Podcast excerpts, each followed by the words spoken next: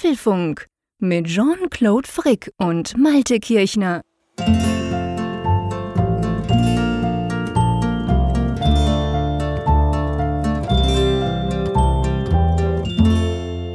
Folge 211 des Apfelfunk Podcasts, aufgenommen am Mittwoch, 26. Februar 2020. Und ich will heute mal einsteigen mit einer Zuschrift über Twitter, die wir heute bekommen haben im Laufe des Tages. Da hat uns der Tobias nämlich geschrieben, das Gute am Apfelfunk-Podcast ist, dass man eine Infektion mit dem Coronavirus durch das Anhören zuverlässig ausschließen kann. Ich freue mich schon auf morgen früh. Er meint damit, dass wir, ja, wir sind so ein bisschen nur der Ausbruch aus dem Alltag. Also hier im Apfelfunk ist die Welt noch heil in Anführungszeichen, weil man eben auch mal so einen kleinen Exkurs machen kann von den Schlagzeilen, die uns ja momentan umgeben, nicht wahr? Lieber Jean Corona Frick. ich bin nicht ganz sicher, ob das wirklich so ganz ohne Nebenwirkungen abläuft hier. Nee, natürlich. Hallo Malte. Hallo. Ich bin tatsächlich ein bisschen erkältet. Aber das Schöne ist ja auch in dem Fall, du steckst dich nicht an, ihr liebe Hörerinnen und Hörer sowieso nicht. Ist ja ganz harmlos, dieses digitale Zeug. Aber ich bin so, ich habe so ganz leicht belegte Stimme. Corona ist es nicht. Aber ähm, es ist einfach dieses blöde Wetter bei uns in der Schweiz. Mhm. Am Montag war es 18 Grad, wir sind draußen, haben wir Mittag gegessen, wunderbar, die Kinder liefen im T-Shirt rum. Ja, und heute ist es minus 5 und schneit den ganzen Tag das ist schon irgendwie in zwei Tagen, das finde ich schon irgendwie, nein, geht gar nicht, oder? Ja, ich habe dieses Bild von euch gesehen, da mit dem wunderbaren Sonnenschein. Ich war richtig neidisch, weil hier ist es zwar auch stark schwankend, also auch so im 10-Grad-Gefälle, den einen Tag 11 Grad, den nächsten Tag 3 Grad. Wir haben hier den sogenannten Flotsch. Das ist ja so ein wunderschönes Schweizer Wort, was ich übernommen habe. Dieser Schneeregen. Das, Deutsch, das deutsche Pendant ist ja so richtig ja, technokratisch. Es klingt ja langweilig und umständlich, aber Flotsch ist einfach es ist so sinnbildlich, ne? Wenn du so durch die Gegend fährst und es, es äh, flotscht auf deine Scheibe. Ich erfreue meine Umwelt momentan damit. Ich sage es jedem und alle fragen mal, was ist das für ein Wort? Wo hast du das denn aufgeschnappt? Äh, das Lustige ist ja typisch deutsch. Der Malte spricht von, ja, du fährst so durch die Gegend und dann pflotscht rum. Bei uns ist ja Pflotsch vor allem auch so, wenn du läufst, weißt du, oder wenn die Kinder quasi rumrennen draußen und dann flotschen sie so mit ihren Schuhen irgendwo rein, dann ist alles nass und eben so ein bisschen grusig und so. Aber klar, der Deutsche fährt mit dem Auto rum. Das passt schon ganz gut. Der Maßstab des Deutschen ist immer das Auto, ja. Genau, absolut, definitiv. Apropos Auto, du bist ja letzten Freitag ins Auto gesessen, bist nach Bremen gefahren. Ich habe gelernt, das ist gar nicht so weit weg von dir. Und hast ein Video gemacht. Ja, also eine Stunde ist es genau genommen entfernt von hier, von der Nordsee, bis in die wunderschöne Hansestadt Bremen die im Übrigen auch häufiger mal Ziel ist. Also insofern, es war für mich auch eine sehr vertraute Route. Und dort im Herzen Bremens war ich dann bei Michael Reimann zu Gast, der ja den Apfeltalk live macht, mit zusammen mit äh, Johannes Börnsen oder Joey Börnsen. Ja, und so habe ich mal dann vor der Kamera gesessen es war lustig, ich habe dir zugeguckt dabei. Ich konnte es natürlich nicht unterlassen und habe ein bisschen mitgechattet im YouTube-Chat. habe ich gut mitgekommen. Ähm, ja. Mache ja sonst nicht, ich sprenge ja nicht fremde Sendungen, aber ich dachte, wenn der Malte schon da ist, dann muss ich noch ein Mäusekino einwerfen. Aber vor allem interessant ist, finde ich auch, du hast ja, du hast mir dann erzählt danach, die ganze Technik und das ist ja, ist ja ein Videopodcast, also quasi ein Video-Livestream, der ja da gemacht wird, kann man dann auf YouTube ja auch gucken und auch nachschauen. Da ist ja ziemlich viel Technik dabei, wie immer, bei Bild, bei Video ist mehr Technik Technik als das, was wir hier brauchen für einen Audiopodcast. Und du hast einen Beitrag dazu geschrieben auf unserem Apfelfunk-Blog und den möchte ich eigentlich erwähnen. Den verlinken wir auch in den Show Notes, wo man so ein bisschen sieht, wie das Ganze hinter den Kulissen abläuft, gell? Ja, also ich interessiere mich persönlich auch mal für solche Sachen. Das, das war für mich auch so ein Highlight, dann eben mal dabei zu sein, dass ich dann eben auch dann so eine kleine Studioführung bekommen habe. Und das Interessante ist ja so beim Podcast oder auch beim ja, bei der Videoshow, die Michael ja jetzt macht, du hast ja nicht so einen Workflow und eine Technik von der Stange, sondern es ist ja mhm. immer noch so heutzutage, jeder bastelt sich da irgendwas zusammen, sei es jetzt Audio-Podcast oder YouTube und findet so seine eigene Konfiguration und, und, manchmal ist es auch so, Michael hat ja zum Beispiel auch so sein, seine Rotlichter auf den Kameras dann so mit, mit so einem äh, Bastel-PC dann da selber zusammengesetzt. Und das finde ich einfach hochspannend. Und du hattest ja im Vorfeld gesagt, erzähl mal, wie das so ist. Und dann dachte ich mir, mich interessiert es auch und sicherlich auch viele, die den Apfelfunk verfolgen. Und deshalb habe ich mich einfach mal hingesetzt und habe dann so einen kleinen, ja, Text aufgesetzt. Dankenswerterweise durfte ich auch ein paar Fotos machen bei Michael. Und wen das interessiert, wer mal hinter die Kulissen eines Podcasts gucken möchte, kann sich das da eben anschauen. Genau, wir verlinken das Ganze auf unserem Apfelfunk-Blog. Und wenn wir gerade dabei sind, nächste Woche, gell? Ist ja. ja wieder Anfang März, beziehungsweise Anfang des neuen Monats. Das heißt, wir können schon mal verkünden, die nächste Ausgabe in einer Woche, das ist wieder eine Live-Folge. Das ist wieder eine Live-Folge. 21.45 Uhr ist ja immer unsere Startzeit. Also, falls ihr euch da einklinken möchtet, dann seid bereit für diese Zeit. Jetzt ja auch ein Funkgerät unserer App, die hat jetzt ja auch einen Live-Tab. Das heißt, ihr müsst nicht mehr mühevoll bei Google suchen, wo die Apfelfunk-Website sein könnte. Wer es nicht Würde weiß. das eigentlich funktionieren? Ich überlege gerade, das haben wir natürlich noch nicht getestet oder ich nicht. Ähm, wenn ich mir jetzt diesen, diesen Livestream in der Apfelfunk, also in der Funkgeräte-App, äh, anhöre, könnte ich dann die App schließen und zum Beispiel Twitter aufmachen, um mit dem Hashtag Apfelfunk live zu, zu kommentieren? Uh, Oder stellt die dann ab? Weißt du das? Das ist eine gute Frage. Offen gesagt, ich weiß es nicht. Testen? Ich weiß es nicht. Das, das müssen wir tatsächlich mal schauen. Ich habe nur in Tests mal geguckt, ob es überhaupt funktioniert. Das ist immer noch so ein bisschen Pioniergeist mhm. dahinter. Ja, genau. Das ist super, super Funktion. Ich meine, muss ja auch nicht sein. Es, uns hören ja immer mehr Leute zu in dieser Live äh, quasi Ausstrahlung, als es tun ja längst nicht dann alle auch ähm, sich gleich einschalten via Twitter. Aber das wäre natürlich ganz witzig, weil man, sagen wir jetzt mal, wenn du wirklich nur das iPhone hast oder so, ja, cool. Auf jeden Fall Live-Folge nächste Woche nicht verpassen. Für die, die mal sozusagen live dabei sein wollen, Klammer auf, es ist nicht anders, als wenn ihr den Podcast hört, weil wir schneiden ja nichts, aber ihr könnt euch halt quasi beteiligen, indem ihr dann auf Twitter jeweils was schreibt und wir das vielleicht auch aufnehmen, je nachdem. Ähm, wollen wir zu den Themen kommen? Ja, sehr gerne. Dann fang doch gleich mal an. Ja, das erste Thema, ein lang gehegter Traum vielleicht von vielen, freie Browser- und Mail-App-Auswahl in iOS. Angeblich soll das in iOS 14 drin stecken. Dann sprechen wir ähm, über ultraschnelles Nah-WLAN im iPhone 12. Also ihr seht, wir blicken so ein bisschen in die Zukunft. Auch da soll offensichtlich irgendetwas ganz Tolles geplant sein. Genau, letzte Rettung für iOS. Die Over-the-Air-Recovery ist möglicherweise künftig wie beim Mac. Dann gibt es unsere Rubrik Apfelstücke, wo wir ein paar Themen anschneiden, die uns aufgefallen sind in dieser Woche. Und dann natürlich gibt es die Umfrage der Woche und Feedback. Ja, ich weiß, der Malte mag es nicht, wenn ich das sage, aber ich bin ziemlich sicher, dass wir heute Feedback machen können. Weil wir haben so viele Themen nicht und das hängt schon auch, habe ich so ein bisschen den Eindruck, mit dieser ähm, Corona-Geschichte zusammen. Du hast ja ganz am Anfang erwähnt, es gibt ja eigentlich, ganz ehrlich gesagt, gefühlt im Moment gar nichts anderes. Egal, wo du hinguckst, selbst wenn du Tech-Blogs anguckst, wird dort quasi geschrieben, was jetzt Corona bewirkt und warum das iPhone 12 später kommt und und und. Also es ist unglaublich. Drum gibt es gar nicht so viele News, gell, in dieser Woche.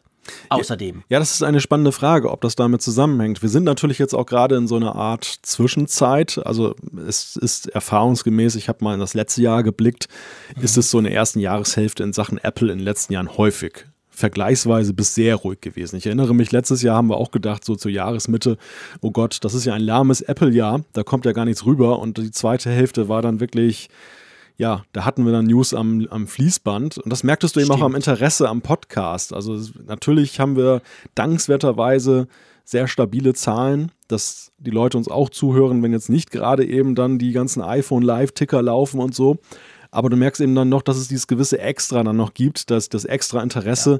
wenn dann richtig was los ist. Und das kannst du halt sehr stark sehen. Und da ist eigentlich dieses Jahr 2020 bislang noch ja, der Tradition des Vorjahres folgend. Aber trotzdem, ich glaube schon, also vielleicht ist es nur ein Bauchgefühl, aber ich, ich habe so ein bisschen die Befürchtung, irgendwie lähmt es auch das Nachrichtengeschehen. Ja, das stimmt. Das ist sicher ein Punkt. Und, und ich meine, man muss natürlich auch noch sagen, eigentlich wäre ja diese Woche der Mobile World Congress in Barcelona gewesen. Da wäre ich ja auch gewesen, wenn er stattgefunden hätte. Er wurde ja abgesagt. Aber das heißt natürlich umgekehrt für Apple auch immer, dann passiert gar nichts, weil dann sind alle anderen haben ihre Keynotes, Huawei, Oppo und wie sie alle heißen und Samsung hat es schon etc. pp. Also das ist ja so die Zeit, diese zwei Wochen eigentlich, sage ich mal, wo Apple sich dann so ein bisschen stillhält, bevor sie selber dann wieder kommen mit März-Event und so weiter. Also auch da, von dem her ist es sowieso die Zeit, wo jetzt im Apple-Kosmos gerade nicht so viel läuft. Aber das hat uns ja noch nie davon abgehalten, eine Sendung zu füllen, oder? Ja, keineswegs, keineswegs. Sonst können wir immer noch über die Unterschiede der Schweizer und der Deutschen sprechen. Dann oh. wird's episch lange, die Sendung, genau. Aber Ein Endlos-Thema, ja. Ich habe ja heute schon über Twitter so meine Erfahrung wieder gemacht im Aufzeigen von Unterschieden. Hast du es mitgekriegt? Nee, erzähl mal. Ach, das, das, das kam daher, meine fünfjährige Tochter buchstabiert zurzeit wie wild Namen. Und dann hat mhm. sie auch meinen Vornamen ständig buchstabiert. Und das ist, das ist jetzt wahrscheinlich schräg, aber mir ist bei der Gelegenheit zum ersten Mal aufgefallen, dass in meinem Vornamen ein Mobilfunkstandard steckt. M-A-L-T-E, stimmt. Ja, ja. Den kennt ihr zwar nicht in Deutschland, aber ja genau. Deshalb bin ich wahrscheinlich bislang auch nicht drauf gekommen, weil wir kennen ja nur die Buchstaben E-D-G-E, Edge nämlich.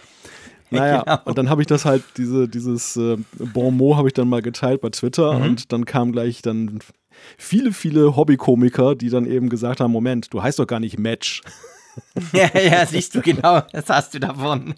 naja, und dann habe ich mit dem Raphael Zeyer noch ein bisschen rumgestritten, weil der meinte dann auch von wegen, ja, in Deutschland so, da ist ja auch mit E-Mobilität alles nicht so toll, wie man sich das mal gedacht hat. Und dann habe ich wieder gekontert und habe gesagt, ja, ja, aber die Kapazität von E-Autos reicht ja in der Schweiz auch völlig aus, weil ja alles im Nahbereich ist. Und naja, genau, lassen wir das. Von links nach rechts fahren. genau. Ja, ja, nee, man kann sich natürlich schön äh, Deutsch, ich, ich, ich komme, ich bin eigentlich auf das Thema Deutsch und, und Schweiz aus zwei Gründen gekommen. Erstens, weil du vorhin vom Auto ge gesprochen hast bei Plotsch, das ist natürlich lustig. Aber ich habe vorhin so einen Artikel im Spiegel gelesen, wo es genau darum sich dreht, quasi. Da wurde so geguckt, wir haben ja extrem viele Deutsche bei uns, das ist ja ganz toll, die hier arbeiten, die hier zum Teil auch Chefs sind und die haben so ein bisschen beleuchtet, welche, wie das so funktioniert, wenn du quasi als, in Anführungszeichen, als Deutscher in die Schweiz einwanderst und dann hier arbeitest und so. Und das ist halt immer interessant zu sehen, wenn du das von außen liest. Also der Spiegel hat ja die, die, die Außensicht sozusagen. Das war ein total cooler, es ist leider, glaube ich, Spiegel Plus, aber es war wirklich ein spannender Artikel, der so ein bisschen diese Eigenheiten der Schweizer aufzählt. Mhm. Und dann musste ich wirklich bei vielem, also bei allem eigentlich sagen, ja, stimmt, habe ich mir noch gar nicht überlegt. Ist für mich zwar selbstverständlich, aber ja, wirkt ein bisschen komisch, wenn man jetzt da von außen kommt. Drum bin ich eigentlich aufs Thema gekommen. Ja, aber es ist, ist tatsächlich so. Ich meine, ich erlebe es ja nur von außen. Das ist ja nochmal ganz was anderes, jetzt, wenn du im Land selber lebst. Umgekehrt, in Deutschland wird es genauso sein. Ich glaube, für euch Schweizer ist das auch mal ein Kulturschock, wenn ihr mit den Deutschen ja. manchmal zu tun habt. Aber ich habe wirklich über die Jahre festgestellt, also im ersten Moment, du merkst halt auch manchmal Mentalitäts- und Kulturunterschiede. Einfach ja, so, absolut. wie du miteinander sprichst und, und wie manche Signale ankommen. Aber unterm Strich ähm, muss ich nach den ganzen Jahren sagen, es ist wirklich eine Bereicherung, weil einfach diese, diese Schweizer Kultur, dieses Miteinander, diese Art, die, die ist einfach auch wohltuend, finde ich.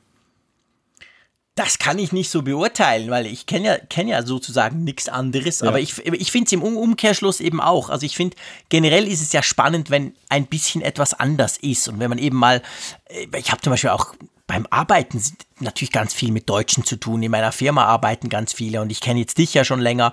Und da, da fällt einem halt auf eben diese kleinen Unterschiede, auch bei der Kommunikation, wie gewisse Dinge kommuniziert werden oder so. Und ich finde das eigentlich total spannend. Ich finde das immer wieder cool. Und man kann auf jeden Fall auch immer schön drüber lachen, wie wir das ja auch ab und zu tun, gell? Aber du, komm, wir fangen mal an mit einem einem Unthema, einem, einem Undenkbaren. Also kann ja eigentlich gar nicht sein. Ich habe das gelesen auf Twitter irgendwie so in zwei, in zwei Zeichen, salopp gesagt, ganz kurz und dachte so, was ist denn? Na, nein, die, die meinen doch nicht Apple, oder?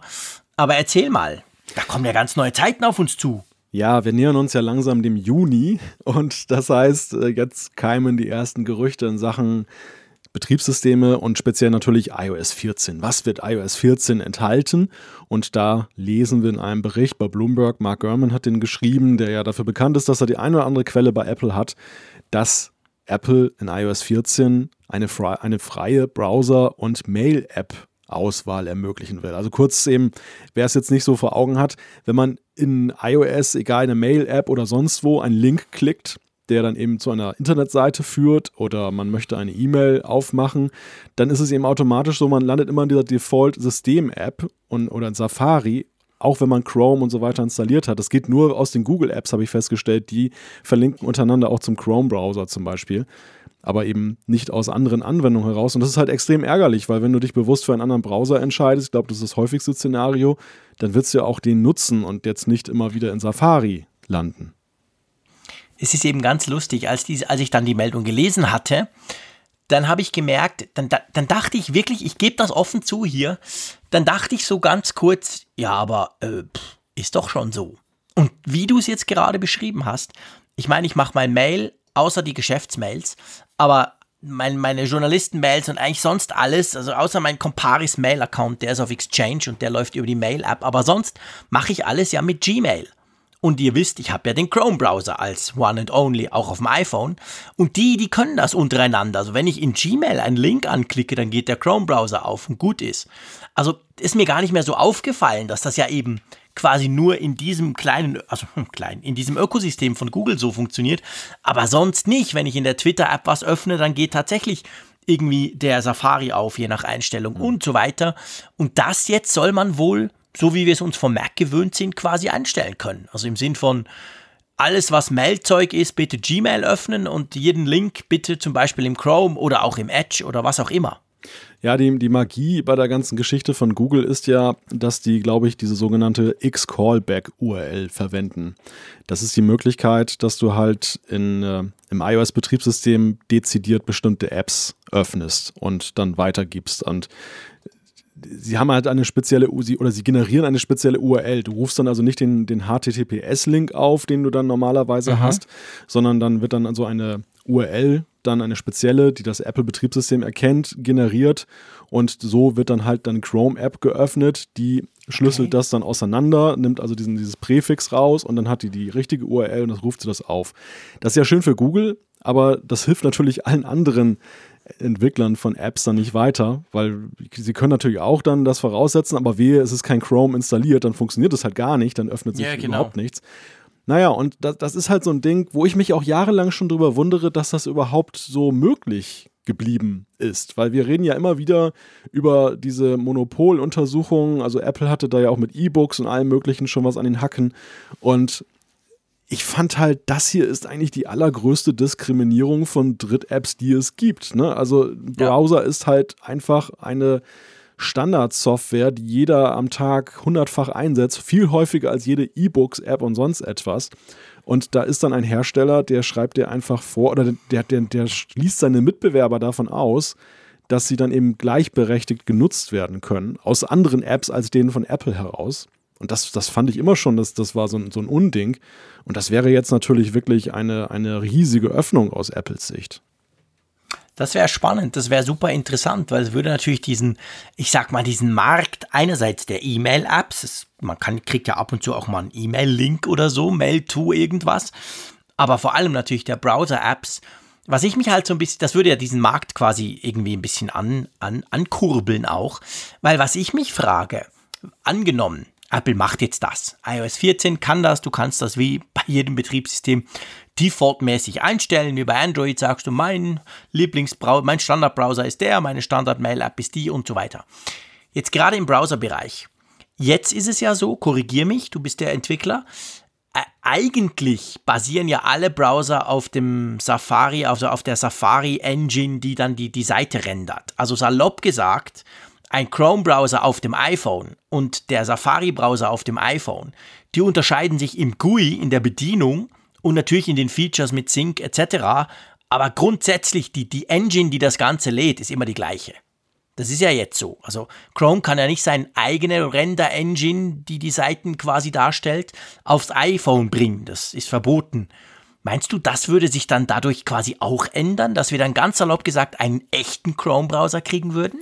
Ja, das weiß ich wiederum nicht, ob das tatsächlich gemacht wird. Ich weiß auch ehrlich gesagt nicht, inwieweit die Browserhersteller momentan die Möglichkeit haben, dann zumindest teilweise eigene Akzente zu setzen. Das, das war ja damals definitiv auf jeden Fall so, dass es ja nur so, in Anführungszeichen, Fake-Browser waren, weil am Ende ja. dann doch das Gleiche zugrunde lag. Es ist ja auch am Ende die Frage, und da glaube ich, wird es definitiv so bleiben, wie es bislang ist. Der Safari-Browser ist ja auch in unglaublich vielen Dritt-Apps integriert, nämlich über den Safari View Controller, den wir zum Beispiel auch bei uns im Funkgerät haben, der genau. dann halt die News aufruft, aber auch in jedem WebView. Das ist ja auch ein WebKit, WebView, was dann halt immer drin mhm. ist, wenn eine App dann zum Beispiel jetzt meinetwegen nur den Rahmen bildet und du rufst eigentlich eine mobile Website auf und da wird es definitiv nicht so sein, dass dann eben da künftig Chrome das render, rendert oder Firefox eben, oder sonst etwas. Das heißt, natürlich bleibt Safari omnipräsent. Ihm drum habe ich mich immer gefragt, warum Apple denn nicht zumindest dann dieses kleine Türchen aufmacht. Sie mhm. verlieren ja im Grunde genommen nichts. Die Leute bleiben Nö. ja trotzdem der WebKit Engine und dem Safari ja irgendwo treu. Und genau. es würde, ich glaube, es würde für viel Zufriedenheit sorgen bei den Menschen. Ja, ich glaube auch, definitiv. Also ich glaube, das, also weißt du, vielleicht muss man fairerweise auch sagen, ich habe schon auch das Gefühl, das ist so eine Geek-Geschichte. Otto Normalnutzer, der richtet sein iPhone ein und danach ist einfach, dann surft er mit dem Ding, das aussieht wie so ein Browser, dieses Safari-Teil. Dem ist das andere völlig wurscht. Der macht das aber, bin ich überzeugt, auch bei Android so. Da kannst du seit Jahr und Tag das alles ändern. Aber da ist halt Chrome drauf oder wenn du am Anfang, wenn du Samsung zum Beispiel nimmst, ist voreingestellt der Samsung-eigene Browser. Mhm.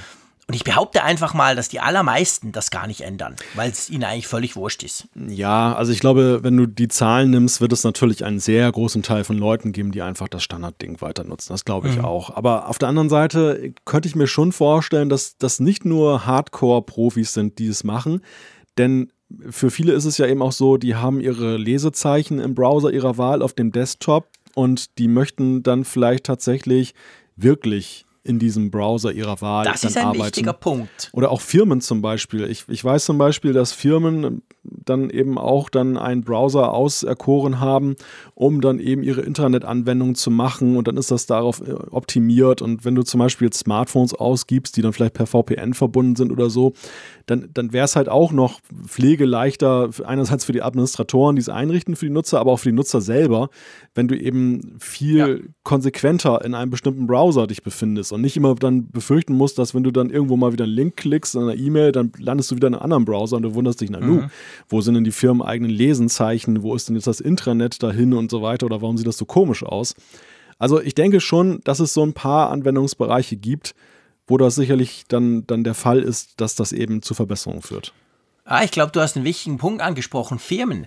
Bei Firmen ist es ja so, also bei uns ist es so, wir haben drei Browser, die wir quasi letztendlich wählen können. Das führt aber am Schluss dazu, dass wir alle drauf haben auch. Ähm, weil wir sind natürlich eine Web-Company, die Firma, wo ich arbeite. Also sprich, da ist natürlich die Webseite das Wichtigste. Also brauchst du auch alle Browser und ein bisschen gucken, wie die läuft und so. Aber stell dir mal vor, du hast zum Beispiel Windows. Ich meine, Windows Safari gibt es ja seit Jahr und Tag nicht mehr.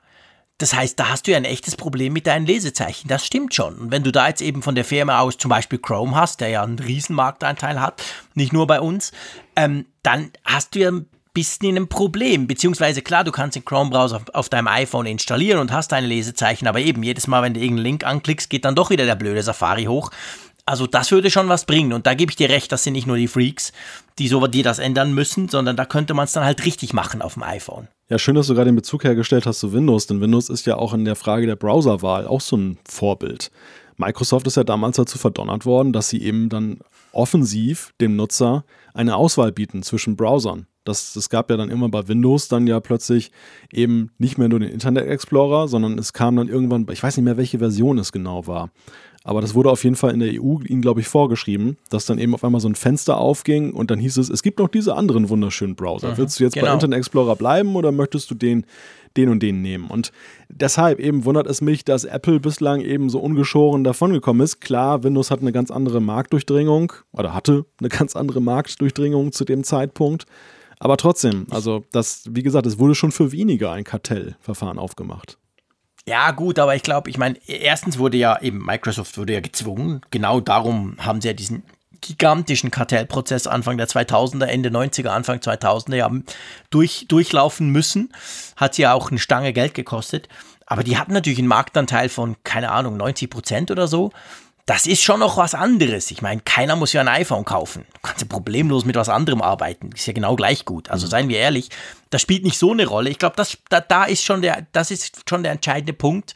Was ich aber immer wieder spannend finde, und jetzt schweifen wir ein bisschen ab bei dem Thema, aber ich finde es spannend, wenn du, wenn du, wenn du so die gängigen Webstatistiken großer Webseiten anguckst. Das gilt sogar auch für unsere Webseite, die in der Schweiz eine der größeren ist.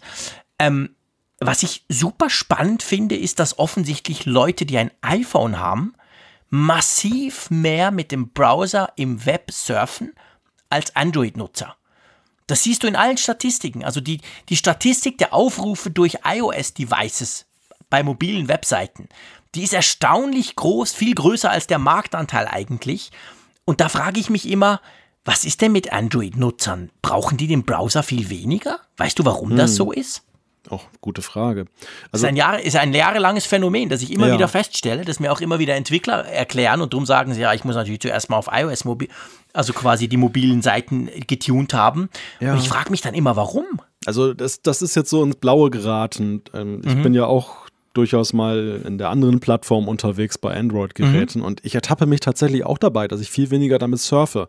Und meine Vermutung ist, dass iOS, obwohl ja damals dann recht schnell ein Change herbeigeführt wurde, als man merkte, dass das ist nicht die richtige Strategie, aber iOS war ja am Anfang nicht auf Apps fokussiert. Sondern nee. es war ja so, Steve Jobs Vision war ja Web-Apps zu machen. Und ja. dementsprechend finde ich, ist iOS von Anfang an und ich finde bis heute erkennbar immer schon sehr fokussiert gewesen darauf, dass du mit dem Ding surfst. Irgendwie landest du immer ganz, ja, ganz schnell im Browser damit und, haben sie es ja verkauft, ja, 2007. Erinnerst du dich? Das war das erste ja. mobile Device, wo du richtig surfen konntest. Und das, obwohl es dann nur Edge hatte und so und so. Und so. ja, genau.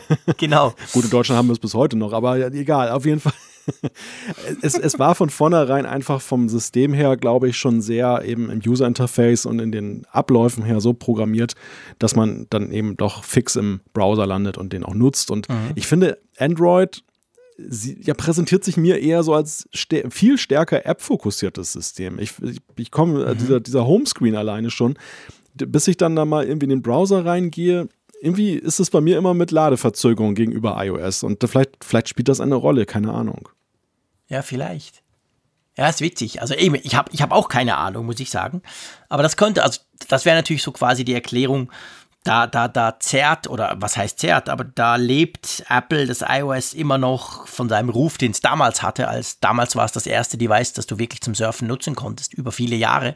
Inzwischen ist es ja nicht so, der Chrome-Browser auf Android, den finde ich klasse, der funktioniert auch ganz toll. Aber ja, vielleicht ist es das. Du, jetzt mal freie Browser- und Mail-Wahl ist das eine. Im Zuge dieser Diskussion von Bloomberg ähm, wird auch drüber gesprochen, dass man dann beim HomePod, wenn man schon dran ist mit iOS 14, eine ebenso radikale Neuerung einführen könnte, oder? ja, ja, nämlich auf dem HomePod. Auf dem HomePod soll es dann angeblich künftig möglich sein, per Siri Spotify und andere Musik-Apps zu nutzen. Uah, die Hölle friert zu. ja, das passt natürlich auch dazu. Also iOS 14 könnte, wenn das stimmt, wirklich so das, das iOS der großen Öffnung sein. Wir erinnern uns, es gab ja mal, ich weiß gar nicht, welche Version das jetzt noch war, aber da hatte äh, Apple ja auch sehr stark eben dahingehend geöffnet. Du konntest diese Dritttastaturen dann da einführen, also nutzen. Mhm, stimmt. Es gab viel stärkere Interaktion zwischen den Apps, also dass du eben von einer App in die andere gehen kannst, über das Share Sheet, was sie damals ja auch dann dieses Teilen-Ding äh, mhm. da, was sie damals aufgebohrt haben. Und das haben wir ja damals schon auch im Apfelfunk besprochen, unter dem Gesichtspunkt, wow, Apple öffnet sich sehr stark. Und vielleicht, ja. vielleicht ist das jetzt so ein zweites Mal, dass Apple jetzt dann wieder ein paar Schrauben lockert, wo man ja eben auch sagen kann, es tut ihnen nicht weh. Ne? Es ist ganz im Gegenteil. Es ist eher so, dass es das, das System noch attraktiver macht. Ja, ja, absolut. Also ich meine, beim HomePod, wir haben es oft genug besprochen, warum der wie Blei in den Regalen liegt, liegt ja vor allem daran, dass er halt nur Apple Music kann und nur Siri drauf hat, okay. Aber Apple Music ist da natürlich schon ein Hindernis, wenn die halbe Welt mit Spotify rumrennt. Also von dem her gesehen, das würde der Kiste extrem gut tun, wenn die quasi selber Spotify, wenn du das irgendwie einrichten kannst und dann kannst du halt sagen, hey bla bla, spiel mir bitte das und das und dann nimmt er eben Spotify als Streamingdienst und nicht Apple Music das wäre schon, ich glaube, das würde das Teil massiv attraktiver machen, definitiv. Ja, ja, sehe ich auch so. Und ähm, ja, ich, ich glaube eben auch, ja, ich meine, am Anfang war es natürlich so, Apple Music wollten sie pushen. Das, ähm, das ist ihnen dann vielleicht auch gelungen. Aber auf lange Sicht, glaube ich, äh, nützt es ihnen mehr, wenn sie eben dann auch Spotify jetzt auf dem HomePod auch dann freigeben. Denn das ist ja einer der größten Kritikpunkte. Diese, diese, diese sehr starke Fokussierung, diese Abgeschlossenheit jetzt dieses Ecosystems von Apple eben mhm. auf dem HomePod. Du hast es ja immer wieder mal hier gesagt und dem kann ich mich nur anschließen. Rein technisch ist das Ding ja brillant. Das ist ja jetzt vom Sound und so weiter. Ja. Man, man stelle sich vor, dass das, das hätte noch viel mehr Möglichkeiten, jetzt dann eben auch dann es frei zu nutzen. Dann, mhm. dann äh, glaube ich, muss man den HomePod schon wieder unter einem ganz anderen Gesichtspunkt sehen. Definitiv. Dann wäre es dann wär's unglaublich toll, definitiv. Aber so ist es halt nicht. Ähm, apropos toll.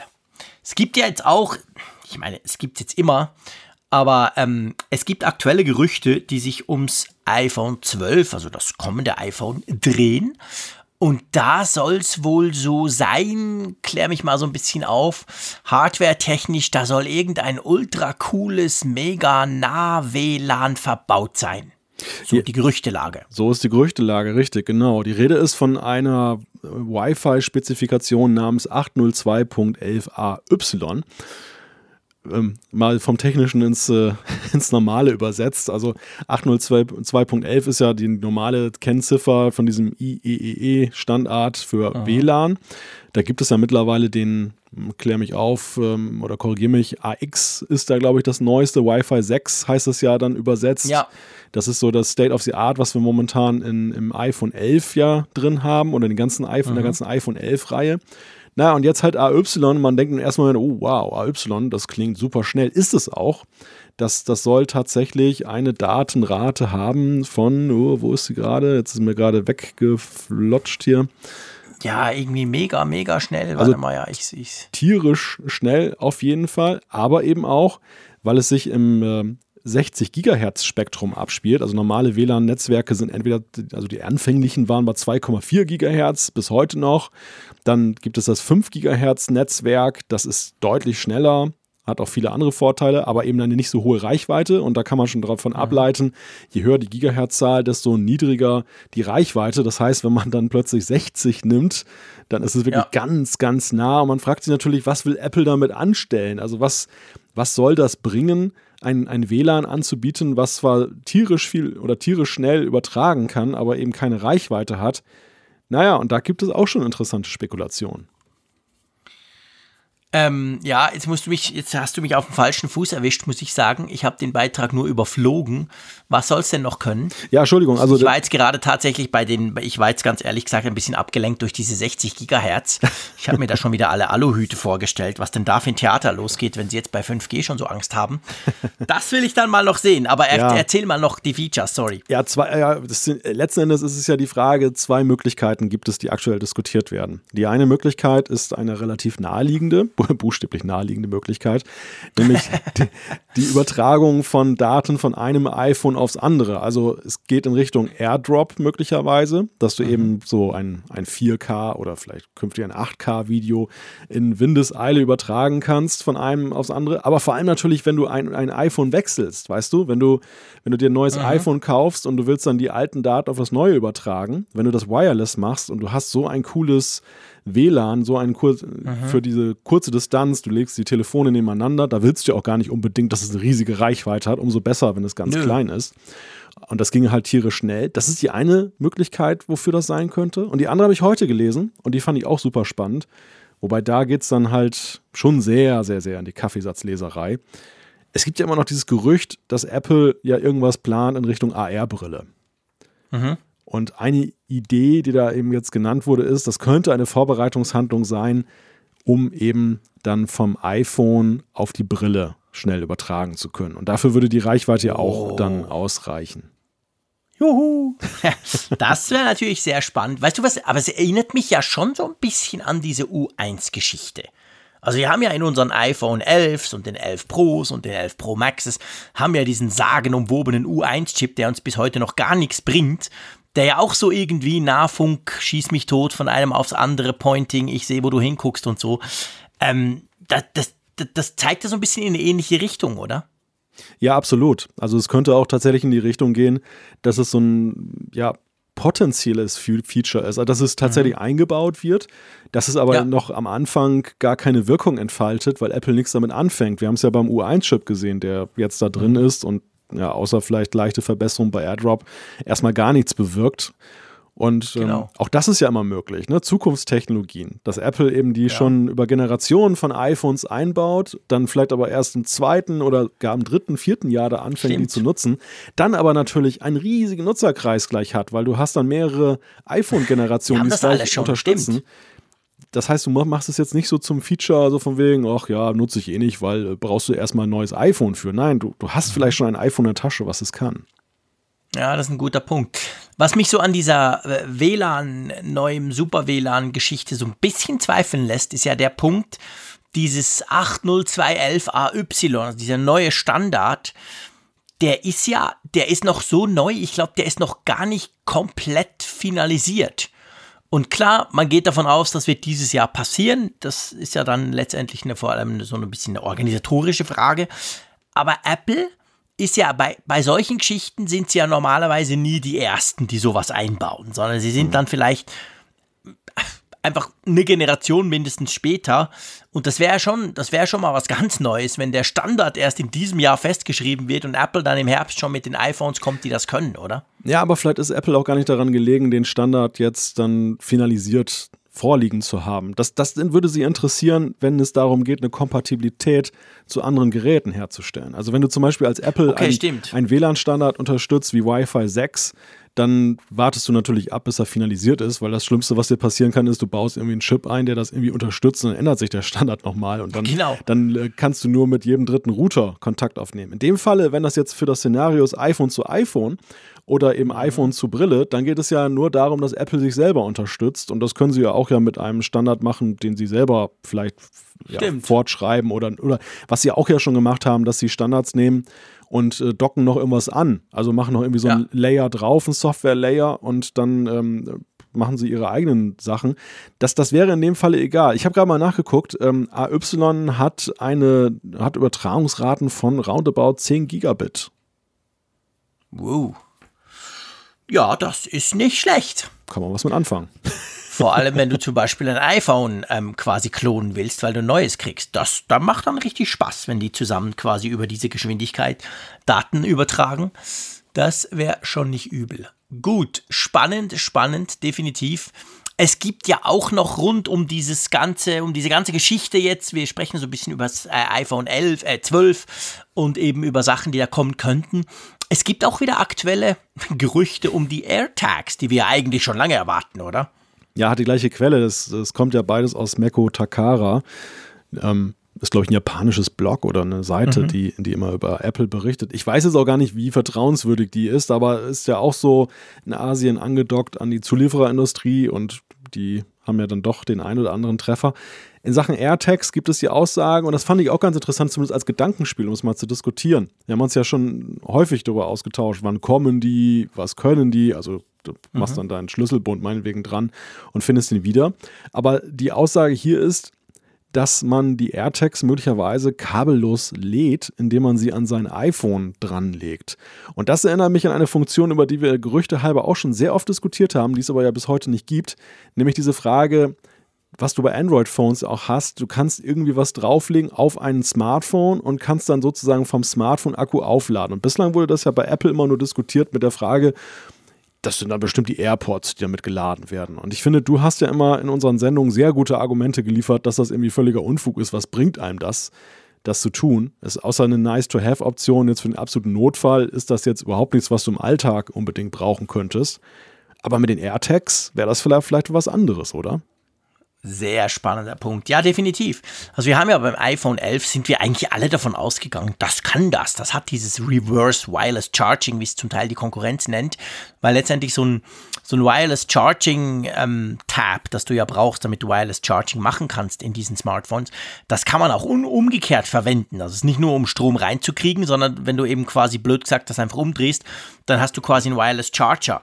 Das Problem dabei ist, all die Smartphones, die das schon können, von Huawei, von Samsung, es können inzwischen eigentlich alle Premium-Smartphones, die letztes Jahr rauskamen, das ist super langsam. Und ihr wisst ja, laden und langsam, das ist ja nicht so ganz mein Ding. Ich bin ja eher so der Fast Charge-Typ. Aber ähm, dadurch war es selbst, wenn du Kopfhörer aufladen möchtest, die ja schon wirelessmäßig mindestens eine Stunde, eineinhalb laden. Und das Wireless Charging, das du eben von einem iPhone oder von einem Smartphone kriegst, ist noch viel langsamer. Darum habe ich immer gesagt, macht keinen Sinn. Aber du hast recht, die AirTags, wenn wir uns das mal überlegen, das kann ja nicht lange dauern, die aufzuladen. So viel Strom ist ja da nicht drin, die senden ja auch nicht ständig. Also da könnte das durchaus Sinn machen. Also ja, unter Umständen. Die legst du fünf Minuten drauf und dann kannst du sie wieder monatelang irgendwie mit dir rumtragen oder so. Dann, dann ist der Workflow oder ich sag mal der Spaß, das zu tun, dann eben auch da. Und beim iPhone 11 Pro geht man ja immer noch davon aus, eigentlich wäre das geplant gewesen. Der Akku ist auch drum so groß. Und dann hat man die Funktion halt einfach weggelassen, weil es ja nur Software quasi. Und wir, wir hätten aber vielleicht die Hardware schon, die das eigentlich können würde. Das ist natürlich schon interessant. Ich glaube, mit den AirTags würde das irgendwie Sinn machen, weil alles andere, ja, ich habe das alles ausprobiert, aber das dauert ewig und in der Zeit habe ich schon lange die Lust verloren und stecke ein Kabel ein und zack ist es geladen. Aber die AirTags, ja, unter Umständen. Nehme ich mit. Bin ich einverstanden.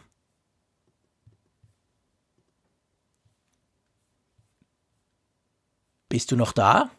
Ja, sorry. Ja. Ah, jetzt dachte ich gerade irgendwie. Der Wind hat dich weggeweht. Der aufkommende Sturm, von dem du mir vorhin im Vorgespräch erzählt hast, hätte dich quasi weggeblasen. Nein. Das, das, das, ist der Nachteil an unserer tollen Verbindung. Ihr wisst ja, wir haben ja nicht mehr, früher hatten wir Skype, um uns zu, um uns zu hören quasi. Heute haben wir Studio Link, eine ganz, ganz tolle Profi-Software, sage ich mal. Das ist aber so gut, dass man meint, der Malte sitzt mir gegenüber. Man hört kein Rauschen, man hört kein Knacken, man hört gar nichts. Und wenn dann einer nicht spricht, dann, dann denkt man sofort, oh, ist irgendwie die Skype, früher wäre es dann die Skype-Verbindung, die zusammengebrochen ist. Aber du bist dir einen Kaffee holen gegangen, gibst zu. Ja, ja, du hast mich, du hast mich äh, ertappt. Nein, also selbst die Prost. professionellste Übertragungssoftware ist nicht gefeit vom menschlichen Versagen äh, in Form der Mute-Taste. ich bin ja froh, dass dir das mal passiert. Drum werden wir das jetzt auch nicht rausschneiden. Das mache ich sowieso nie. Weil mir ist ja das auch schon passiert. Ich gebe es zu. Ich habe auch schon Mute gedrückt und dann hört man dem anderen zu und denkt, ja, interessant, interessant. Und man hört er endlich auf zu sprechen. Und wenn er dann aufhört, redet man ganz motiviert los. Und bei uns war es auch schon so, dann hast du in Slack, das ist ja quasi unser Rückkanal, unser kleines Chatsystem, hast du mir dann geschrieben, ja, ich höre dich nichts. Und du hast mir sogar geschrieben, vielleicht hast du die Mute-Taste gedrückt. Und ich werde dann kurz rot und denke, oh scheiße, ich habe die Mute-Taste gedrückt, da kann ich ja lange sprechen. Solche Sachen, falls sie denn passieren, schneiden wir normalerweise raus. Das ist das Einzige, was wir am Apfelfunk tatsächlich verändern. Ähm, passiert vielleicht alle drei Monate mal. Aber wenn es so schön ist wie heute, lassen wir es drin, gell? Genau, wenn ich mich verhaue, dann, dann lassen wir es drin. Ah, genau. Wir schneiden so beim Frick raus. ich Merk muss zugeben, schon. in den letzten paar Monaten ist es mir tatsächlich ein paar Mal passiert, dem Malte noch nie. Darum war ich jetzt auch gerade etwas erstaunt, weil ich dachte, das muss technische Gründe haben, weil der Malte, der macht nie solche Fehler. Ja. Das mache nur ich, weil ich nervös rumklicke. Aber gut, schön bist du wieder da, lieber Malte. Ja, Wollen wir zum nächsten Thema kommen? Na, noch, noch zum Thema, das, was ich, eigentlich, was ich eigentlich reingesprochen habe und nicht ankam bei dir.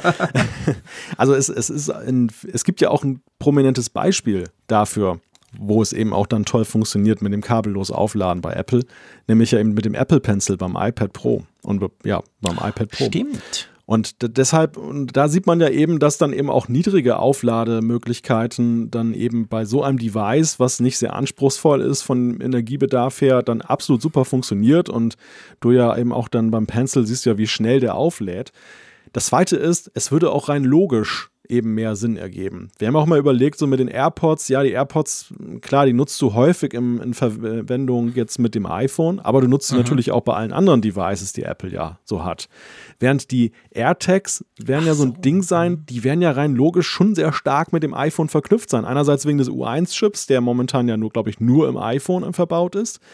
Und zweitens, weil du ja auch am ehesten dein iPhone benutzt, um beispielsweise irgendwas wiederzufinden, was mit den AirTags behaftet ist. Du wirst ja wahrscheinlich nicht mit deinem iMac Pro dann auf der Schulter durch die Wohnung laufen und dann irgendwas damit suchen. Ja, und deshalb erscheint mir, ja. das, das, das ist wirklich so ein Ding, als ich das gelesen habe, da dachte ich, ja, es, es ergibt total Sinn. Ja, du hast wirklich recht. Also ich habe mir das jetzt heute tatsächlich zum ersten Mal überlegt. Aber da würde es Sinn machen, da würde irgendwie alles zusammenpassen, weil Apple möchte es ja gerne einfach. Apple möchte uns ja nicht warten lassen bei gewissen Dingen oder so. Und der, der Pencil ist ein gutes Beispiel. Klar erinnere ich mich nicht dran, ich brauche den ja nie. Aber wenn ich ihn mal überhaupt finde in meinem Rucksack, so alle vier Monate, und dann auf mein iPad Pro lege, dann bin ich tatsächlich auch immer total erstaunt, wie schnell der auflädt. Ja, ruckzuck, zack, ist er wieder voll. Gut, ich kriege ihn auch nicht leer vom Schreiben. Er entleert sich quasi selber in meinem Rucksack, in dem er monatelang mit, mit, mit mir rumgeschleppt wird. Einmal haben sie ihn am Flughafen gefunden, das war ganz witzig. Das ist ja immer so, wenn du beim Flughafen bist und ich habe ja immer meinen Technikrucksack mit 3000 Kabeln, 5000 Batterien und anderen Dingen.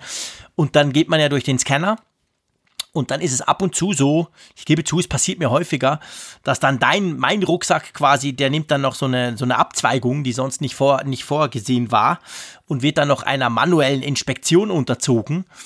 Und dann haben sie mal eben auf dem, auf dem Scanner irgendwas komisches, längliches irgendwo gefunden und konnten sich nicht erklären, was das war. Dann war es tatsächlich in einem Unterfach meines Rucksacks, das ich schon jahrelang nicht mehr geöffnet hatte, war es ein Apple Pencil, damals noch Generation 1. Und ich hatte schon Apple erklärt, ich hätte den verloren, als sie mich mal gefragt haben, ob ich nicht mal eine App testen will, die das ganz toll macht mit diesem, mit diesem Pencil. Und ich habe gesagt, sorry, ich habe keinen mehr, ich habe ihn verloren. Dabei war er einfach in meinem Rucksack. Das vielleicht als kleine Anekdote, da würde es passen. Ähm, wollen wir zum nächsten Punkt kommen? Sehr gerne. Wir haben ja in den letzten boah, Jahren, nee, ja, vielleicht übertrieben, aber eher doch schon eigentlich. Wir haben schon länger, spricht man ja immer davon, dass Funktionen von iOS auf den Mac kommen. Wir haben es letztes Jahr mit macOS Catalina gesehen, mit dieser Funktion, die ich schon wieder vergessen habe, dass man iPads quasi, wie heißt das Ding? Dieses Code. Programmierer können ganz einfach ihre iPad-Apps auf den Mac bringen. Ich habe es gerade vergessen, wie es heißt. Projekt Catalyst, meinst du? Genau, Catalyst. Ja. Mir fiel nur Catalina ein, so heißt das Mac-Betriebssystem ja, Catalyst. Genau. Ich verwechsel es auch permanent, weil die Begriffe sich wirklich so ähnlich sind. Ja, es sind Idioten, keine Wunder, braucht das niemand. Da kommt man schon beim Namen nicht raus. Anyway, auf jeden Fall, das ist ja so quasi, bis jetzt war immer so die Richtung von iOS zu Mac. Und jetzt könnte es sein, und zwar schon relativ früh, wir haben nämlich heute eine neue Beta bekommen von iOS 13.4, das ist die Beta 3, die jetzt heute rausgegeben wurde für Entwickler. Und da hat man jetzt etwas entdeckt, was, ich sag mal, den anderen Weg gehen würde. Eine Funktion, die wir bei Mac schon seit tausend Jahren haben, die jetzt eventuell aufs iPhone kommen könnte. Ja, die Rede ist von der OS Recovery Funktion. Also beim Mac ist es ja so, ihr habt, äh, ich hoffe, ihr habt noch nie damit Berührung äh, gehabt, aber falls doch, dann ist es so, dass ihr mit der Command R Taste beim Booten dann in einen Modus einsteigen könnt beim Mac, mit dem könnt ihr dann das Betriebssystem dann neu aus dem Netz laden. Da, ich glaube, da kommt so eine Weltkugel, die dreht sich dann irgendwie. Ja. Und dann wird halt gefragt, wenn man jetzt nicht gerade ein LAN-Kabel eingesteckt hat äh, beim WLAN, wie man sich denn damit verbinden kann, also welches und mit welchem Passwort. Naja, und dann hat man halt die Chance, ohne jetzt mit über das nicht existente CD-Lauf, DVD-Laufwerk oder sonst wie das neu einspielen, einzuspielen, dass man es aus dem Netz lädt, das Betriebssystem und neu installiert. Und das soll es jetzt möglicherweise auch künftig für iOS geben. Jetzt fragt ihr euch natürlich, wie installiere ich denn auf iOS ein Betriebssystem neu? Und glücklicherweise muss man das ja fast nie machen. Aber wenn du dein iPhone irgendwie, und das passiert zum Glück extrem selten, ich gebe zu, ich musste selber kurz googeln, weil ich das schon so lange her ist, aber es gibt auch beim iPhone den Recovery-Modus, in den, die, in den man booten kann. Und wenn man das macht, dann muss man irgendwie zwölf Tasten gleichzeitig drücken, mit der Nase noch drauf und einen Spruch aufsagen. Aber dann geht's. Und dann bootet das iPhone quasi einfach ganz kurz in so ein Ding und dann kommt, kommt das klassische Zeichen, bitte einstecken, bitte einstecken. Und dann hast du bis vor kurzem das mit iTunes gemacht, hast das dann an dein Mac gestöpselt. iTunes hat dann gemerkt, oh, da ist ein iPhone im Recovery-Modus und hat dir dann äh, angeboten, willst du es quasi neu installieren, platt machen, so wieder zu zurücksetzen und dann macht er das. Und dieser Teil, also dieses seltene, aber kann mal vorkommen, diesen Punkt könnte man in Zukunft eben dann ohne Mac oder Windows PC, also ohne Kabel machen, direkt auf dem iPhone. Ich finde das cool. Also ich habe das beim Mac schon ein paar Mal gebraucht. Ist das nicht Mit anderen Worten, ich habe meinen Mac schon ein paar Mal zerschossen. ist das nicht dieser DFU-Mode auf dem iPhone? Doch, genau, genau, das ist hm. die richtige, genau. DFU-Mode, so heißt das Teil. Ja, ganz genau. Da denkt man das war früher irgendwie ja. einfacher, den heute beim, beim iPhone ohne Knopf ist, ist eine andere Tastenkombination. Aber das kann man machen, dass er da reinbootet dann quasi. Ja, ich, ich glaube, ich bin mit dem mal in Berührung gekommen bei der Frage, ich hatte irgendwann eine Beta-Version installiert und damals war es irgendwie noch nicht so komfortabel, dann einfach zurückzukehren zur vorherigen, zur Stable-Version des von iOS. Und dann äh, musste man das wirklich platt bügeln, das System. Und das mhm. machte man dann über den DFU-Mode. Mittlerweile geht das ja viel einfacher. Da kann man tatsächlich dann leichter zurück. Das hat Apple, glaube ich, irgendwann dann ein bisschen erleichtert, dann mit Blick auf die Public Betas, ja. weil die Leute möchten ja möglicherweise auch gerne wieder von einer mit Bugs behafteten Beta wieder runterkommen. Ja, Klar. und aber DFU bei dem, bei dem Begriff haben viele damals, das glaube ich mal durcheinander gekriegt mit DFÜ-Mode. Ich weiß nicht, sagt der DFÜ noch etwas, die Abkürzung? genau, ja klar, Akustikkoppler und so, Modem einwählen. Ja, das waren noch Zeiten, genau. Datenfernübertragung. Die Älteren erinnern sich. genau, Datenfernübertragung, da ist man so ins Netz gegangen. Ich habe große Schlachten mit meinen Eltern geführt, weil ich immer stundenlang im Netz war. Und die wollten aber vielleicht auch mal wieder angerufen werden können. Aber unser Telefon war dann belegt gemacht. Das haben wir dann gelöst durch eine zweite Leitung damals, beziehungsweise durch einen ISDN-Anschluss. Dann hatte oh. ich quasi eine Leitung und meine Eltern konnten die, die zweite noch brauchen. Ja, genau, das waren noch Zeiten, lang, lang ist her. Aber du hast recht, wo du das vorhin gesagt hast, das heißt doch DFU-Modus, da habe ich mir das, da, da kam das sofort wieder, dieses telefonische Einwählen ins Internet. Boah, wir sind alt, lieber Freund. Ja, ja, also bei mir ist das auch nach wie vor diese Assoziation. Wenn ich das Wort DFÜ oder DFU höre, genau. dann kommt sofort so, so eine Retrowelle in meinem Kopf. genau, hörst du gleich. Ein US Robotics mit 28.8 damals war mein Ja, ganz Modem. genau. Es hatte ganz genau. viele, ganz viele blinke LEDs. Extrem viele, genau. Und hatte so Kühlrippen drauf, also ja. der richtig heiß. Das war ja mega Hightech. Ja. genau. Ja, ja, und im Grunde genommen, ich, ich versuche gerade irgendwie einen Vergleich zu ziehen, wonach es aussah. Es war ja auch noch so dieses, von der Farbe her dieses weiß-graue, wo damals alles drin war, gehalten war, ja, was mit Computern zu tun Weiß hatte. Früher, genau, das Weiß war immer so, das Weiß sah schon, wenn du es neu gekauft hast von so Geräten, sah das aus, wie wenn du, wenn du so ein Kunststoffgerät nimmst, 30 Jahre nutzt, dann noch 10 Jahre an die Sonne legst, dann wird es doch so, einfach so, es sieht einfach nicht mehr schön weiß aus, es wird so gelblich. Und diese Dinger sahen schon von Anfang an immer so aus. Das war so die Farbe. Ich glaube, die Macs waren ja auch so. Hm. Ich hatte meinen iMac, nee Quatsch, war iMac, ich Idiot. Das war der Mac, der Mac, wie hieß denn der? Mac Mini? Nee, Quatsch, Mac. Der erste, also das erste Mäusekino, das sich ein Normalmensch wie ich leisten konnte. Also weißt du noch so mit richtigem Fernseher drin. Wie hieß denn der? Nicht Mac Plus, das, das waren die ganz alten. Dann kam der Mac SE und dann kam irgendwie einer, den man sich so knapp zahlen konnte mit einem Schwarz-Weiß-Bildschirm. Mhm. Und die hatten auch die Farbe. Also das war irgendwie eine weit verbreitete Technikfarbe dieses leicht nicht ganz weiß, weiß. Ja, das hattest du bei unglaublich vielen ja, Monitoren auf jeden Fall schon mal. Also genau. im, im, Grunde genommen, die, die Standard-Monitorfarbe hat sich ja erst geändert, auch beim PC, damals mit den, mit den ähm, LED-Panels, mit den, mit den Flat-Monitoren. Die Röhrenmonitore ja, genau. hatten ja alle fast diese, diese ganz grauenhafte graue, graue Farbe, die dann auch so ins Gelbliche dann überzugehen drohte. Ja, ja genau, wenn es dann heiß wurde, war es einfach so.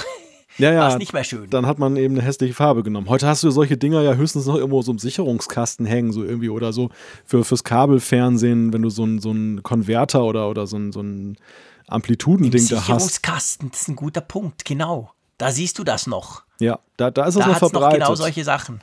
Da fristet es ja auch ja, ein dunkles Dasein, ein einsames und keiner muss es sehen. Aber damals hatte man ja sowas ja prominent auf dem Schreibtisch stehen. Ja, klar, es war total Hightech. Ja. Also gib's zu, das war natürlich, das war schon, das, da war man schon ganz toll unterwegs, oder? Ja, sicher, das Wenn war cool. Hatte. Das, das war echt genau. cool. Also das, das, äh, damals konnte, also ich meine, jetzt sind wir total im Retro-Trip, aber damals konntest du dich ja auch echt noch so an Dingen erfreuen. Ich kann mich erinnern, dass die erste Handy- Datenverbindung, die ich mit so einem Datenkabel hergestellt habe. Das war eines meiner ersten Prepaid-Handys, ein Siemens C35i. Und ich weiß nicht, das hatte irgendwie, weiß ich, 9600 Baut oder irgendetwas übers GSM-Netz und das fand man total und crazy. Und dein Prepaid-Guthaben war nach 15 Sekunden aufgebraucht ja, das wahrscheinlich. Kann, das kann ich dir sagen. Da war sofort das Inkassobüro in der Tür. genau. Sich gleich für 10 Jahre überschuldet, als du da mal kurz ins Internet wolltest mit. Das Ding hieß übrigens, wenn wir schon beim Retro-Trip sind, machen wir es richtig, das Ding hieß Macintosh Classic. Ah. Der wurde quasi, das war so eine Reminiszenz, Anfang der 90er kam der raus, also 1990 gleich, wurde dann zwei Jahre gebaut und der war halt, der sah halt aus wie die ganz früheren, eben diesen ganz ursprungsersten Mac. Und das war tatsächlich, den habe ich mir irgendwie Anfang 1991 habe ich mir den gekauft. Das war mein erster Mac. Ich kam damals vom Amiga. Und das war schon hart, weil der Amiga hatte Farben, der hatte geile Sounds. Und dann kommst du zu so einem Mac, der war schwarz-weiß, der war zwar knuffig, aber der konnte eigentlich nichts im Vergleich zum Amiga. Aber es war halt ein Mac, es war halt Apple. Und das war so mein Einstieg. Nur, dass wir es noch richtig sagen.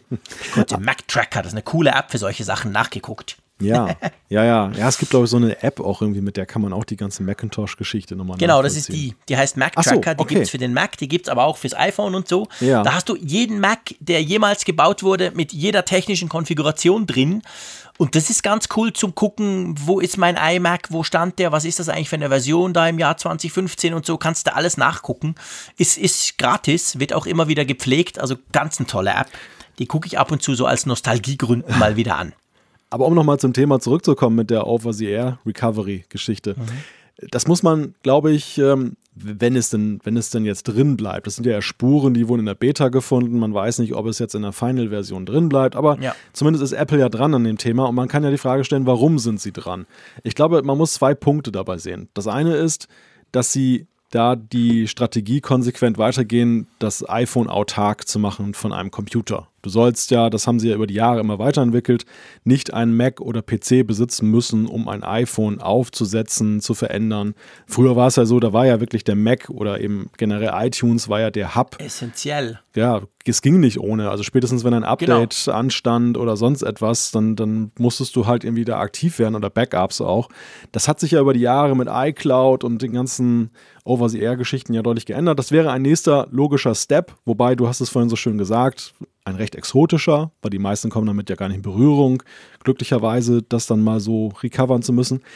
Der zweite Punkt ist natürlich, wir lesen ja aktuell sehr viel davon, ob es stimmt oder nicht, dass Apple in Zukunft geneigt sein könnte, den Lightning Port rauszuschmeißen. Und ja, ersatzlos rauszuschmeißen, nichts, kein Datenport mehr einzubauen. Und dann wäre es natürlich ja sehr logisch, dass man eben auch diese Möglichkeit, dann man muss dann die letzten Sachen ja auch, die letzten Lücken schließen, die dann noch offen sind in der Frage, ja, wie komme ich denn dann da noch ran? Wie kann ich denn dann zum Beispiel das Gerät zurücksetzen? Sollte Apple das tun, liebe Freunde, den Lightning oder auch USB-C, was auch immer, also den Port quasi weglassen, dann will ich entweder ein 500 Watt Wireless Charging, das mir mindestens genauso schnell wie Fast Charging das Teil auflädt und daneben vielleicht noch meine Wohnung heizt, oder ich wandere aus. Wohin? Das Ende mit Apfelfunk, das sage ich dir. da verstehe ich keinen Spaß, wenn es um Fast Charging geht. Oha, das Nee, ja, das Gerücht, das Gerücht gibt es ja schon länger, das stimmt. Ja. Aber es ja. macht mir immer ein bisschen Sorgen, weil ich halt denke, gut, vielleicht bin ich der einzige Apple-Nutzer auf Gottes Erden, der halt gerne schnell lädt. Kann natürlich sein. Aber ich glaube es eben nicht. Und von dem her gesehen, im Moment ist ja Wireless Charging noch massiv langsamer als, als Kabel-Charging. Und da müssten sie in meinen Augen halt aufholen, bevor sie so einen Schritt dann wirklich gehen. Aber dahingehend wäre natürlich das schon die richtige Vorbereitung. Du hast schon recht. Weil wenn du dann kein, kein Kabel mehr hast und dein, und dein iPhone irgendwie mal komplett crasht, ja, was machst du dann? Dann bist du natürlich aufgeschmissen ohne so eine Funktion.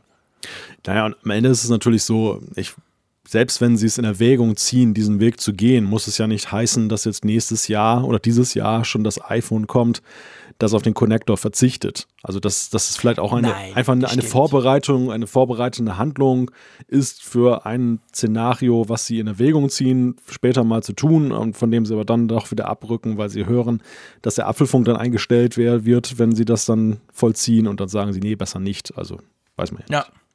Ja, ja genau, das weiß man nicht. Ich frage mich gerade, liebe Malte, ob wir überhaupt noch Hörer haben. Wahrscheinlich nicht, oder? Wahrscheinlich ist jetzt der Apfelfunk zu einer Zweierveranstaltung geworden, weil wir so in alten Zeiten abgefreakt sind und ihr alle denkt, hey, ich will doch nicht hören, wie der Frick ins Internet ging 1991. Aber wir machen trotzdem weiter, oder? Ja, wir, wir, wir, wir versuchen wieder in die Gegenwart zurückzukehren. Ja, und es ist uns ja eigentlich auch wurscht, ob uns jemand zuhört. Wir machen es ja sowieso nur, weil wir Spaß dran haben. Gib's davon zu. Mal abgesehen. Davon mal abgesehen, ja, das sowieso. so haben wir zumindest angefangen. Inzwischen ist es immer noch so, dass wir großen Spaß haben, aber es macht natürlich noch viel mehr Spaß, wenn wir wissen, dass es gehört wird. Aber anyway, wollen wir zu den Apfel, Apfel, Apfelstücken kommen? Genau, ich hole mal das Messer raus. Genau, schneid mal den Apfel. In drei Teile bitte. Wir haben nämlich drei Themen, ja. die wir da kurz anschneiden möchten. Genau. Das erste Thema iPhone 10R soll 2019 das meistverkaufte Smartphone überhaupt gewesen sein. Wer sagt das? Das hat die Omida Marktforschung festgestellt. Das ist eine relativ große, weltweit tätige Marktforschungscompany, das deckt sich aber auch mit anderen Berichten. Also Gartner zum Beispiel macht ja sehr große Reports, was gerade Smartphone-Verbreitung angeht. Die kann man sich als Firma kaufen, sind schweineteuer, aber da sickert natürlich immer mal wieder was durch. Also das ist nicht so, dass jetzt nur die das rausgefunden haben, sondern das deckt sich so ein bisschen mit dem, was ich auch schon gehört habe, dass offensichtlich letztes Jahr das iPhone 10R nicht nur das bestverkaufte von Apple war, das wussten wir schon vorher mal, da gab es schon andere Berichte, sondern generell, also quasi generell das meistverkaufte Smartphone der Welt sozusagen. Und das verwundert ja eigentlich nicht, oder? Oder, oder wundert dich das? Mm, nein, wundert mich, wundert mich nicht wirklich. Das, das, das ist schon recht nachvollziehbar, weil einfach das ja ein sehr stark erwartetes Phone war was ja nun einen gewissen ich sag mal, Kaufdruck einfach dann ja auch hatte, den, der sich aufgestaut hat bei vielen, die dann eben beim Zehner noch nicht eingestiegen sind, die ein erschwinglicheres äh, Phone, aber rahmenlos haben wollten. Und du hast im Grunde genommen die Käufer von zwei Jahren dann ähm, gehabt an dieser, das, das ja. ja. fokussiert auf ein Gerät. Und das, das erklärt vielleicht diesen Übergebührerfolg. Ja, genau. Also es war ja letztendlich auch ein günstige, die günstigere Variante in der schönen neuen iPhone-Welt mit Face ID und all den, den, den neuen Möglichkeiten der Touch, also der, der, der Gestenbedienung und all das Zeug, randloser Bildschirm und so, das war quasi alles da drin, aber halt ein bisschen zu einem günstigeren Preis. Und ich, und ich meine, man weiß ja, Apple verkauft natürlich weniger Smartphones als die Konkurrenz von Android, aber im Verhältnis verkaufen sie unglaublich viel und weil sie ja nur wenige Modelle haben, ist es schon seit Jahren immer mal wieder so, dass ein iPhone-Modell quasi alle anderen Modelle überholt. Das heißt dann nicht, dass Samsung nicht gesamthaft mehr Smartphones verkauft, aber die haben ungefähr 40 verschiedene Modelle. Da verteilt sich es einfach besser. Und wenn dann bei, wenn dann Apple so ein quasi so ein Bestseller hat, dann ja, dann schenkt das entsprechend auch ein. Vielleicht ist es ja nächstes Jahr, also wenn wir jetzt in einem Jahr wieder drüber sprechen, vielleicht das iPhone 11. Man hat ja jetzt schon hören können, dass das zumindest im letzten Quartal, im ersten, wo es ja verkauft wurde für Apple, ja auch das Gerät war, das sich am meisten verkauft hat bei Apple. Ja, mag sein. Wobei natürlich dann schon die Frage ist jetzt, das 10R haben sich ja viele gekauft, ob dann eben dann Stimmt. noch der Nachdruck da war, dass, dass das zumindest so alle Rekorde sprengt. Dass es erfolgreich war, gar keine Frage, aber ob es dann Ja, es könnte natürlich sein, die den 10R haben, kaufen kaum einen Elfer. Ja, ja, ja die warten noch mal ein Jahr oder so. Ah, apropos kaufen. Wenn du dir ein tolles MacBook Pro 16 kaufen möchtest, kriegst du es jetzt seit, glaube ich, heute oder gestern ein bisschen günstiger, wenn du im Refurbished Store nachguckst. Ja, da merkt man, dass das Testgerät von Raphael Zeyer wieder eingetroffen ist bei Apple. Genau, das mussten sie zwar massiv abschreiben, das war ja total dreckig und verbeult, aber sie verkaufen es nochmal. Nein, das machen sie natürlich nicht. Erklär vielleicht mal ganz kurz, ich glaube nämlich, dass das unter Umständen gar nicht alle kennen. Was ist dieser Apple Refurbished Store eigentlich? Naja, der Refurbished Store ist, wenn Apple Rückläufe hat von Geräten, ähm, manchmal auch so der Verdacht, dass ähm, etwas damit nicht funktioniert. Und sie haben dann halt diesen Rückläufer, stellen fest, ähm, es ist entweder etwas, was sich reparieren lässt, oder aber es ist gar kein Defekt und ähm, man kann es dann wieder in Verkauf geben. Dann werden diese Geräte nicht einfach wieder so in die Packung gesteckt, sondern wirklich, ja, es wird eigentlich die Quintessenz rausgenommen, meistens dann wieder mit neuem Gehäuse und allem drum und dran verbaut und das äh, wird dann halt dann wirklich original verpackt. Dann halt wieder in den Handel gegeben oder diesen Refurbished Store gegeben, aber dann meistens mit, oder nee, nicht meistens, immer mit dann Nachlässen, dass man also schon dann eine ganze Ecke sparen kann gegenüber dem Neu-Neu-Gerät. Ja, ist eigentlich eine super spannende Sache. Das kann man auf, auf der Apple-Webseite nachgucken. Also einerseits ist es ja so, es sind nicht nur Geräte, die vielleicht einen Fehler haben, der dann geflickt wird und oder der Kunde danach sagt, nee, ich will es nicht mehr. Du kannst ja jedes Apple-Gerät nach 14 Tagen zurückgeben oder innerhalb, Entschuldigung, innerhalb 14 Tagen kannst du sagen, okay, war schön mit dem MacBook, aber ich habe mich doch anders entschieden, ich nehme doch Windows. Und das sind natürlich alles Geräte, die wurden ausgepackt, die wurden probiert, also ausprobiert, vielleicht sogar kurz genutzt und dann kommen die zurück und die werden wirklich einem, das kann man auf der Webseite lesen, ähm, irgendwo haben sie das beschrieben, da wird also sehr viel gemacht, die werden geputzt, zum Teil wird die Tastatur getauscht, das Case sogar und so weiter. Und dann, und das finde ich eigentlich interessant, die kommen nicht mehr in die Originalverpackung, sondern das sind, ich habe früher ganz viel refurbished gekauft, eigentlich meistens sogar, die, die kriegen dann eine Verpackung, die keine Bilder außen drauf hat. Also weißt du, wenn du den iMac kaufst, ein MacBook hat ja das diese schöne Verpackung, wo, wo du vorne das, das Gerät siehst, das du kaufst, auf der Verpackung. Und die Verpackung bei den Refurbished-Geräten, die ist einfach weiß oder grau vielleicht inzwischen. Und da siehst du nichts, was es ist. Und das machen sie natürlich extra, damit du dann so ein Refurbished-Gerät nicht quasi, du kriegst das meistens so ein paar hundert Euro günstiger, ja. Und dann, dass du das dann nicht wieder als Neugerät verkaufen kannst. Also das haben sie schon, da sind sie schon recht clever. Sehr schlau. Hast du schon mal eins gekauft? Ähm, überlege ich gerade. Ich glaube, also bei Apple ja. definitiv nicht. Malte kauft neu. Ja. Immer ja, nur das wenn Beste. Schon, schon. Immer nur das Beste an die Nordsee, genau. Äh, Ich muss auch sagen, ich habe früher wirklich ein paar Mal, und zwar MacBooks waren das eigentlich immer. Ich habe früher meine MacBook Pros so alle ah, zwei, zweieinhalb Jahre ausgetauscht und habe dann oft refurbished Geräte gekauft, weil das war dann eben, das ist jetzt bei diesem MacBook Pro 16 der Klassiker. Das kam im November auf den Markt und meistens so vier, fünf Monate später schlagen dann die ersten in diesen refurbished Store. Am Anfang natürlich noch nicht, wenn was ganz, ganz neu ist. Aber dann gibt es dann die ersten Angebote und da kann man immer so ein bisschen drauf gucken. Und das sind ja, ich meine, die, hat, die haben genau gleich lange Garantie. Also du, du, du, du vergibst dir eigentlich nichts, muss man fairerweise sagen. Du siehst denen auch überhaupt nichts an. Die sehen nicht aus wie irgendwie auf Ebay und äh, schrecklich einer hat irgendwie drüber gegessen immer oder so. Das ist, das ist eigentlich fast, das fühlt sich an wie Neuware.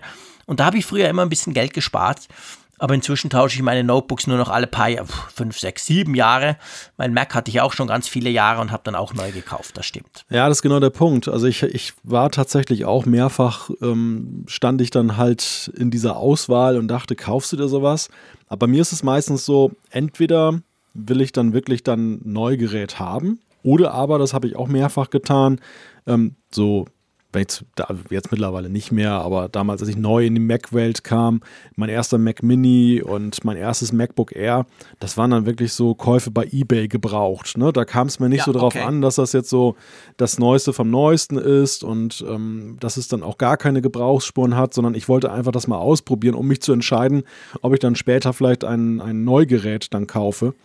Naja, und dann Mhm. war eBay natürlich dann nochmal deutlich günstiger einfach als dann Klar. eben der Refurbished Store.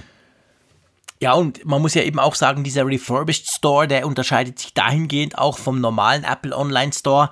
Da hat es natürlich nicht alles drin. Da hat es ab und zu ein paar und dann ist er wieder leer, manchmal wochenlang, dann gibt es plötzlich ein iMac und dann ist er wieder leer. Also ist nicht so, dass man da das komplette Angebot hat. Und wenn du jetzt halt sagst, ich brauche jetzt einen Mac und zwar genau den, dann hilft dir das nicht viel, weil da musst du entweder einfach warten, bis die vielleicht mal aufschlagen oder eben dann neu kaufen. Also ist nicht so, nicht ganz das Gleiche. Ähm, apropos neu kaufen. Wir haben uns ja einen Mac Pro gekauft in Apfelfunk Edition. Nee, Moment, da war doch was. Stimmt, das mit dem gekauft haben wir am Schluss dann nicht gemacht. Ähm, wir haben ihn ein konfiguriert ja für euch. Wir haben das ja mal zusammen sind da durchgespielt in einer der vor, vor, vor, vor, letzt, vor einigen Wochen. Und jetzt, lustigerweise erst jetzt, kommen Tech-Handbücher für den Mac Pro und fürs XDR-Display, ähm, die man sich runterladen kann. Ein bisschen spät, oder?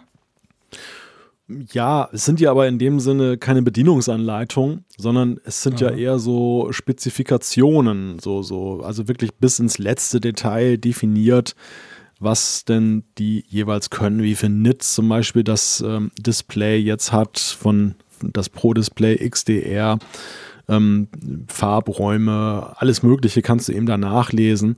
Und ja, das ist schon ein sehr, eine sehr fachkundige Lektüre, würde ich jetzt sagen. Also jetzt nicht so ein, so ein Ding, das ist kein Consumer-Prospekt, wo du jetzt sagst, ich kaufe den mir mal eben, sondern ich glaube, das ist schon wirklich für Leute, die dezidiert Einzelfragen haben zu den Geräten. Ja. Ja. Ja, genau, das ist definitiv so.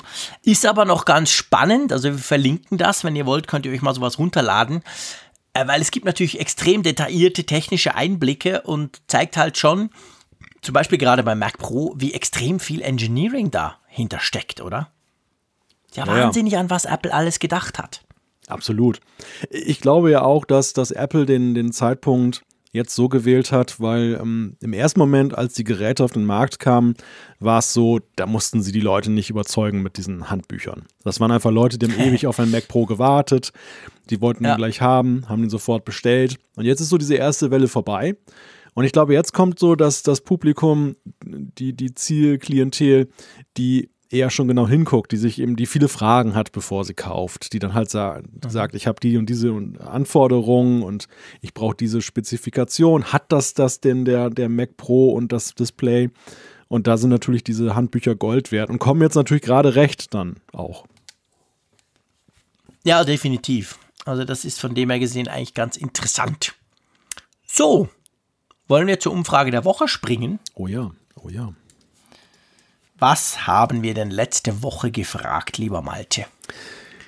Wir haben gefragt, ähm, ja, im Grunde muss man sagen, sehr vorausschauend. Wir, wir konnten ja nicht ahnen, dass das diese Woche schon ein so akutes Thema wird. Ähm, letzte Woche war es ja dann eher noch der Natur, ähm, dass wir prognostiziert haben, wie sich dann eben die Ausbreitung des Coronaviruses in, in Asien dann auf Apple und das Jahr auswirken könnte. Wir haben die Frage gestellt, für wie gefährlich empfindest du das Coronavirus in Bezug auf Apple? Und 2025 Teilnehmer, ich refresh nochmal, mittlerweile sind sogar 2040 Teilnehmer, haben dann geantwortet. Und es ist ganz interessant, lieber Jean-Claude, und das, ja, das bestärkt mich auch in meinem eigenen Bauchgefühl. Es ist ein sehr diffuses Feld an Antworten, oder? Ja, massiv. Das ist ganz krass. Also wir haben ja, es ging uns ja drum, es ging uns ja nicht drum, wie die Gefährlichkeit des Viruses generell eingeschätzt wird. Das würde ich mal sagen, hat in einem Apple Podcast eigentlich nichts zu suchen. Es ging uns ja schon in Bezug auf Apple quasi, auf die Geschäftsentwicklung, auf letztendlich kommen die Geräte, kommen sie nicht und so. Und es ist wirklich, es ist extrem diffus. Ich gebe dir recht. Also mit 33,1 Prozent an größter, der größte, das größte Kuchenstück, ein ziemlich genau ein Drittel haben gesagt, einigermaßen gefährlich.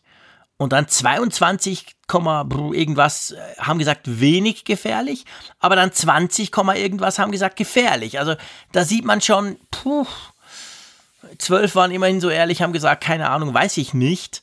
Und dann flacht es natürlich gar, gar nicht gefährlich und sehr gefährlich ist dann nur noch klein. Aber letztendlich so, ja, schon, es wird schon eigentlich als Bedrohung oder was heißt Bedrohung, als Gefahr, sagen wir mal, ein bisschen wahrgenommen, das Ganze, oder? Ja, aber im Grunde genommen 50-50 kann man sagen. Also wenn man so die gefährlich und weniger gefährlich Stücke mal so addiert, dann kommt man halt darauf, dass knapp mehr als die Hälfte sagt, dass in irgendeiner Weise sich schon eben Auswirkungen auf Apple dieses Jahr sehen, die, mhm. die schon gravierender sind. Und demgegenüber steht dann halt eine knappe Hälfte, die eben dann gar nicht, wenig bis gar nicht dann sagt, dass, dass das so der Fall ist. Und ja, ich finde halt, dass das deckt sich eben sehr stark auch nur mit dem nach wie vor dem Status quo. Auch diese Woche sind wir ja nicht wirklich schlauer geworden, was das für Apple jetzt bedeutet. Ich, aktuell liest man wieder von der Geschichte, dass das auch sogar schon auf das iPhone 12 dann Auswirkungen haben wird, weil das ganze Jahr jetzt irgendwie jetzt durcheinander geraten ist durch diese Sache, alleine jetzt dieses Frühjahr, was so schwierig anfängt für Apple, dass das eben dann dazu führt, dass dieser knackige Zeitplan, den sie haben, nicht mehr einzuhalten ist. Aber genau wissen tut es halt auch keiner. Und ja, wir haben jetzt ja aktuell, ich glaube, heute Abend, also von uns aus gesehen etwas später noch, weil der Abend in San Francisco dann ja dann erst nach uns kommt. Aber da mhm. findet dann ja die ähm, eine, eine Aktionärsversammlung statt bei Apple. Ja. Vielleicht gibt es ja da noch wieder neue Erkenntnisse oder eine zarte Tendenz, dass Apple vielleicht andeutet, passt auf, liebe Anteilseigner, ähm, so und so sind unsere neuen Erkenntnisse nach unserer Umsatzwarnung, die wir schon rausgegeben haben. Denn es ist ja wirklich so eine dynamische und schnelle Entwicklung, dass man jetzt nicht unbedingt so sagen kann, wie, wie letztes Jahr, mit diesen anders gearteten Problemen. Da, da ging es ja zum Beispiel um die generelle wirtschaftliche Entwicklung von China. Da ging es dann um das iPhone. Als dann der Letter vom Tim kam, da war es dann ja eben so, dann konnte man sagen, okay, das hat jetzt erstmal ein halbes Jahr Bestand. Ne? Das ist jetzt irgendwie so eine Ansage mhm. für dieses Jahr. Ja. Und hier muss man ja sagen, man hat es ja schon gesehen zwischen den Quartalszahlen und jetzt Apples Warnung, dass binnen von wenigen Wochen sich eine ganz neue Tendenz ergeben hat äh, und Apple auch seine, seine Aussagen revidieren musste. Also es kann jederzeit wieder passieren, dass sie dann eben ein Update geben an die Aktionäre und sagen, passt auf, besser oder schlechter. Also ähm, es entwickelt sich doch nochmal wieder anders. Ja, ich meine, was man schon sagen muss. Also bei uns zum Beispiel kam gestern, wir haben den Mittwochabend, ja gestern, kam ähm, eine Medienmitteilung von Galaxus. Gal Digitech Galaxus ist bei uns der größte Online-Händler. Punkt. Also das ist quasi unser Amazon, wenn man so will. Und die haben gesagt, dass sie sehr, sehr viele Produkte im Moment nicht liefern können, dass dadurch die Preise steigen und haben spezifisch aufs iPhone verwiesen, haben gesagt, dass das iPhone im Moment zwischen 10 und 15 Prozent teurer ist bei ihnen im Online-Shop, weil sie weniger kriegen und die Händler, wo sie es kriegen, schlagen auf. Also da sieht man ganz konkret, und das ist ja das, was ich letzte Woche auch gesagt habe, ich bin der Meinung, so wie jetzt Corona bei uns tatsächlich ganz, ganz aktuell ja ähm, immer aktueller wird und, und tatsächlich die Fälle bei uns ja auch auftreten, dass die ganzen Probleme der Lieferkette, die sich ja schon seit Wochen angebahnt haben, dadurch, dass in China quasi alles stillstand, diese Auswirkungen, die bekommen wir jetzt dann erst zu sehen. Ich glaube, das kommt alles erst jetzt noch. Ja, definitiv. Also wenn es zum Beispiel jetzt auch nicht über den Luftweg kommt, sprich per Flugzeug, dann ist es ja eben auch so, dass du ja sehen musst, dass ja die, die Lieferwege teilweise wirklich Wochen brauchen. Dann die, die Schiffe, ja. die in China nicht abgefahren sind. Also ich sage das aus der Perspektive einer Hafenstadt. Hier war es nämlich auch Thema die Frage, wie wirkt sich das auf unseren Containerhafen eigentlich aus, mhm. was da in China jetzt stattfindet. Und Ach kommt die drei Schiffe pro Jahr. Dann sind es halt nur zwei. Du bist böse. Man könnte denken, du bist, ja, ein, Ham du bist ein Hamburger. Ja, genau, ich bin ein Hamburger. Oh mein Gott. Ähm, nein, ich bin natürlich nur, ich, ich lasse ja keine Gelegenheit aus, den Malte zu piesacken. Und ich weiß, dass der Hafen bei ihm so einer der Punkte ist, wenn man darüber lästert. Der Malte ist ja einerseits ein super schlauer Typ, andererseits auch immer recht freundlich. Aber dann, das ist schon so ein Punkt, den hörst du nicht gern, gell? Und ich habe ja keine Ahnung im Unterschied zu dir. Du kennst dich mit Logistik ja viel besser aus. Ja, ich bin einfach nur davon überzeugt, dass der Hafen hier dann halt ähm, rein logisch gesehen die, die bessere Anfahrtsadresse ist für große Schiffe. Schön gesagt. Aber erzähl mal, genau, man hat sich genau. bei euch ja tatsächlich Gedanken gemacht über dieses Problem, dass vielleicht weniger Schiffe kommen, oder? Ja, ja, ja. Die Frage wird natürlich gestellt, hat das Auswirkungen? Und wir merken im Moment ja nichts. Und das, ähm, mhm. das ist natürlich eben auch wirklich der Punkt, dass einige Schiffe eben dann halt jetzt erst noch nicht kommen, die gekommen wären, weil das einfach ja. dann eben dann auch ein paar Wochen braucht, bis ein Schiff dann einmal um die Erde dann herumgefahren ist und die, die Sachen dann bringt, die aus China normalerweise kämen. Und deshalb glaube ich eben auch, werden wir viele Sachen im Handel dann eben dann erst viel später merken. Also ich könnte mir zum Beispiel vorstellen, dass auch mancher 1-Euro-Markt dann wie ausgestorben ist, weil ja, da genau. unglaublich viel Kram aus genau. China eben, die ganze Plastikware wird ja fehlen. Ja, man sieht zum Beispiel auch, ich habe gestern oder vorgestern mal bei Wish rumgeguckt, Klammer auf, da sollte man sowieso nicht aufkaufen, ist alles Schrott, Klammer zu. Aber ähm, da sind zum Beispiel die Lieferzeiten von so pff, dem ganzen Elektronik-Fake-Copy-Mist, den die da anbieten, schon zum Teil massiv gestiegen. Also das ist, das geht, das geht viel länger, falls es überhaupt kommt. Also das merkt man schon. Das schlägt jetzt voll durch. Okay, ähm, ich glaube, wir können Punkt machen unter diese ganze Corona-Geschichte, beziehungsweise nein, leider können wir das nicht, es wird uns sicher noch weiter beschäftigen, aber in Bezug auf unsere Umfrage schlage ich vor, ähm, schwenken wir zur neuen um. Einverstanden? Genau, und da knüpfen wir auch an ein Thema in dieser Ausgabe glücklicherweise mal kein Krankheitsthema. Es geht um den Standardbrowser. Wir hatten ja vorhin drüber gesprochen und wir wollen die Frage gerne an euch weitergeben. Denn wir hatten ja vorhin den Punkt, wie relevant ist denn das überhaupt, dass Apple das macht mit dem Standardbrowser, dass der frei wählbar ist. Und deshalb die Frage lautet, sollte Apple den Standardbrowser in iOS frei auswählbar machen? Dann gibt es nur die Auswahlmöglichkeit ja, nein oder ist mir egal. Genau, da müsst ihr eine Meinung zu haben. Da, da müsst ihr eine Meinung dazu haben, genau. Gut, man kann auch, ja, doch, na klar, ich meine, wenn ich sage, es ist mir egal, habe ich ja auch eine Meinung. Stimmt. Auch eine Meinung, ja. Absolut richtig. Gut, du, dann, dann siehst du, ich habe nicht zu viel versprochen für einmal. Dann kommen wir schon zu unseren ähm, Zuschriften, wenn du einverstanden bist. Aber gerne. Bevor hier meine Stimme schlapp macht. Magst du mal die erste vorlesen? Ja, ähm, die, die erste Zuschrift kommt von Thomas. Es geht um das Thema AirPods Pro mit Problemen. Und da spricht er ein Thema an, was uns in letzter Zeit häufiger mal begegnet ist, jetzt in Zuschriften, die wir bekommen haben, auch auf Twitter. Thomas schreibt nämlich, meine mhm. AirPods Pro waren von den Problemen mit der Geräuschunterdrückung mit der Firmware-Version 2C54 betroffen. Nach zwei Kontakten mit dem Apple Support, er schreibt noch, in Bären fehlt eindeutig ein Apple Store, zwinkernd, ja. wurden die AirPods Pro letzten Freitag ausgetauscht. Heute nun beginnt der rechte AirPod Pro bei Geräuschunterdrückung an oder transparent zu rauschen, nicht jedoch bei aus. Und ähm, dann hatte er ein erneutes Gespräch mit dem Apple Support. Dann wurde der Ersatz äh, ebenfalls ausgetauscht. Und er schreibt halt, der Kontakt mit dem Apple Support, der funktioniert tadellos. Aber haben wir da ein verbreitetes Problem? Und man muss ja vielleicht mhm. eingangs erstmal sagen, also die Zuschrift, ähm, die Thomas uns geschickt hat, die ist ja letztlich nicht repräsentativ für alle. Viele haben uns ja auch gemeldet, sie haben gar keinen Austausch bekommen. Ja, das ist ganz eine komische Geschichte. Wir haben genau zu diesem Thema, darum bin ich so froh, haben wir das jetzt an, anhand vom Thomas, ich erkläre euch gleich, warum wir genau diese Zuschrift hervorgekramt haben. Nee, wir haben ganz viele zu diesen AirPod Pro ähm, bekommen. Ihr, ihr erinnert euch, vor einigen Folgen habe ich ja gesagt, dass ich das auch merke. Mit dieser Firmware 2C54 ist die Geräuschunterdrückung deutlich schlechter, als sie noch Anfang Dezember war. Aber ähm, das Komische ist wirklich, es gibt kein offizielles Rückrufprogramm. Aber manche haben offensichtlich die ausgetauscht bekommen. Andere haben uns geschrieben, sie hätten sie ausgetauscht bekommen, aber die hätten die gleiche Firmware drauf, womit natürlich das Problem nicht behoben ist. Also es ist so ein bisschen und bei anderen ist gar nichts gegangen, also nach dem Motto, ja, aber das funktioniert doch, nee, wir haben da kein Problem, was, Geräuschunterdrückung, nee, nee, das ist alles okay. Also das ist sehr uneinheitlich, diese Geschichte, aber Fakt ist ja, Stand heute, am 26. Ähm, Februar, es ist noch kein neues Update rausgekommen. Wir stehen immer noch auf dieser 2C54, wenn du Pech hattest.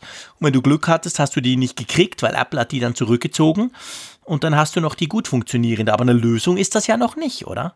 Ja, die naheliegendste Frage für mich ist eigentlich, warum hat Apple nicht einfach ein weiteres Firmware-Update gemacht? Und ja, zwar verstehe ich auch nicht. Zwar mit neuer Versionsnummer. Ich weiß jetzt noch nicht, ob sie jetzt ein Downgrade von außen veranlassen können, aber sie hätten ja einfach dann den alten Softwarestand, der ja funktionierte augenscheinlich bei allen, nehmen können, hätten dem eine neue Versionsnummer verpasst und dann halt nach und nach aufgespielt. Du merkst es ja sowieso nicht bei den, bei den AirPods, wenn die sich nee, updaten. du kannst ja nichts selber machen. Und deshalb, das wäre eigentlich für mich der naheliegendste Weg gewesen, dass sie überhaupt so einen Aufwand betreiben und dann die Dinge austauschen. Das finde ich schon merkwürdig. Es kam dann natürlich auch dann ja die Spekulation oder ich weiß gar nicht, ob es auch auf Aussagen gründete. Irgendjemand schrieb, glaube ich, auch, ein Support-Mitarbeiter hätte ihm irgendwie, naja, in Aussicht gestellt, dass vielleicht jetzt doch ein Update kommt mhm. und dass man deshalb nicht mehr Stimmt. austauscht.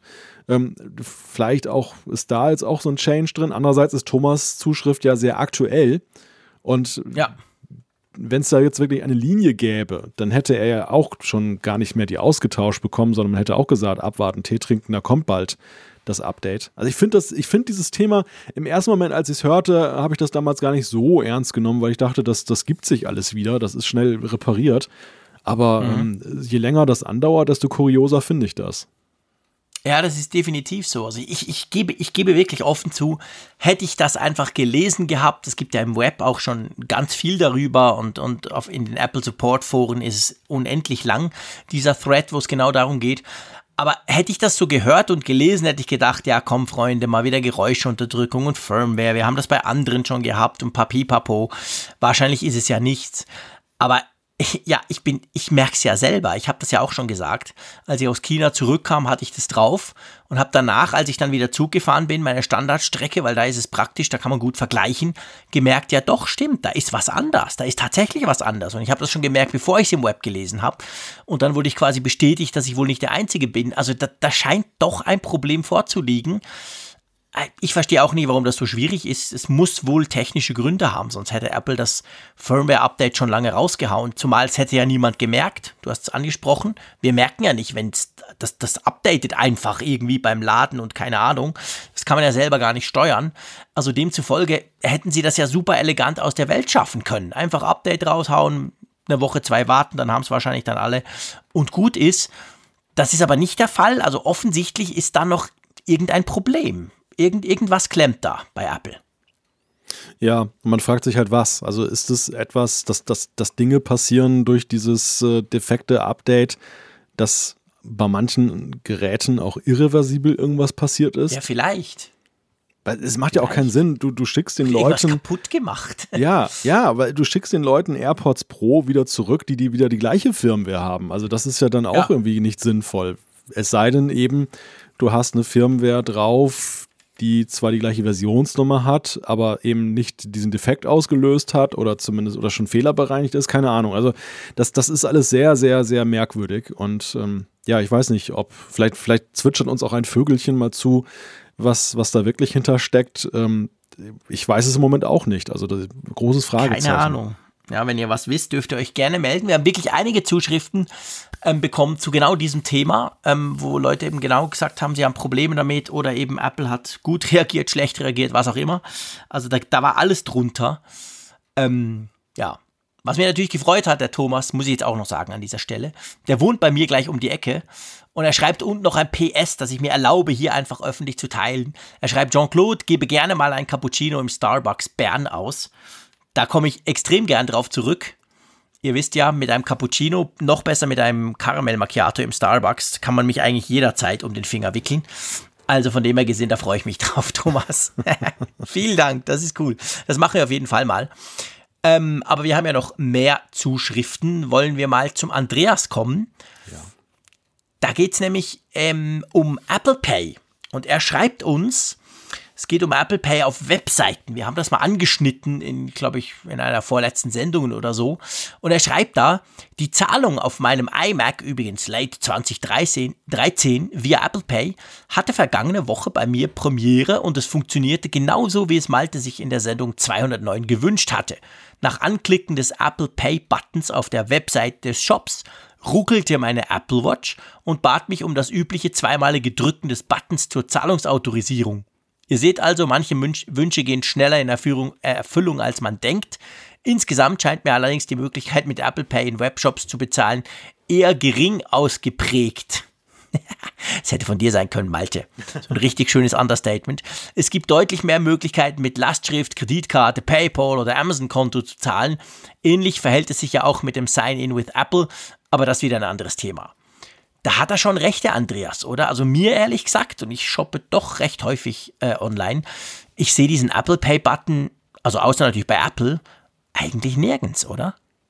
Ja, oder übersehe ich den nur? Gilt auch für Sign-in with Apple, finde ich. Also das, das, das, ja, das stimmt. Das, das ist eigentlich ein schöner Moment, mal so eine Zwischenbilanz zu ziehen. Das ist ja immer so, wenn neue Features eingeführt werden, sprechen wir ja darüber mit der Erwartung, wie könnte es werden. Und ähm, ja, wenn da nicht gerade jetzt ein gravierendes Update kommt, dann ist man ja meistens. Guter Punkt. Gibt es meistens keinen Anlass, mal zurückzublicken und zu sagen, jetzt sind Monate vergangen, was ist eigentlich draus geworden? Und diese, diese Zuschrift gibt halt diesen Anlass. Und ähm, ich finde jetzt gerade auch bei Sign-in with Apple, muss ich dir sagen, ich habe mit deutlich mehr Nutzung gerechnet. Ja, mir ist das mittlerweile bei ja. einigen Stellen untergekommen, auch Websites. Es ist super praktisch. Also es ist wirklich funktionell spricht so vieles dafür und diese Privatsphäre-Kiste, dass du eben dann nicht deine E-Mail-Adresse Adresse preisgeben musst, finde ich super. Ich hatte auch eine App, wo ich echt heilfroh war, dass ich dann eben das nicht machen musste, mhm. aber die ich dann gerne benutzen wollte. Aber es machen immer noch total wenige. Ja, ja, das ist definitiv so. Also das ist, das ist wirklich, also ich könnte das an einer Hand abzählen. Die Bring-App, sorry, ich muss es wieder sagen, die kann das zwei, drei andere, aber, aber es ist jetzt wirklich. Aber gell? Apple hat gesagt, irgendwann wird das Pflicht. Also irgendwann in diesem Jahr muss das jede App können. Da muss das bei Facebook eingebaut werden und weiß nicht wo noch, oder? Hm.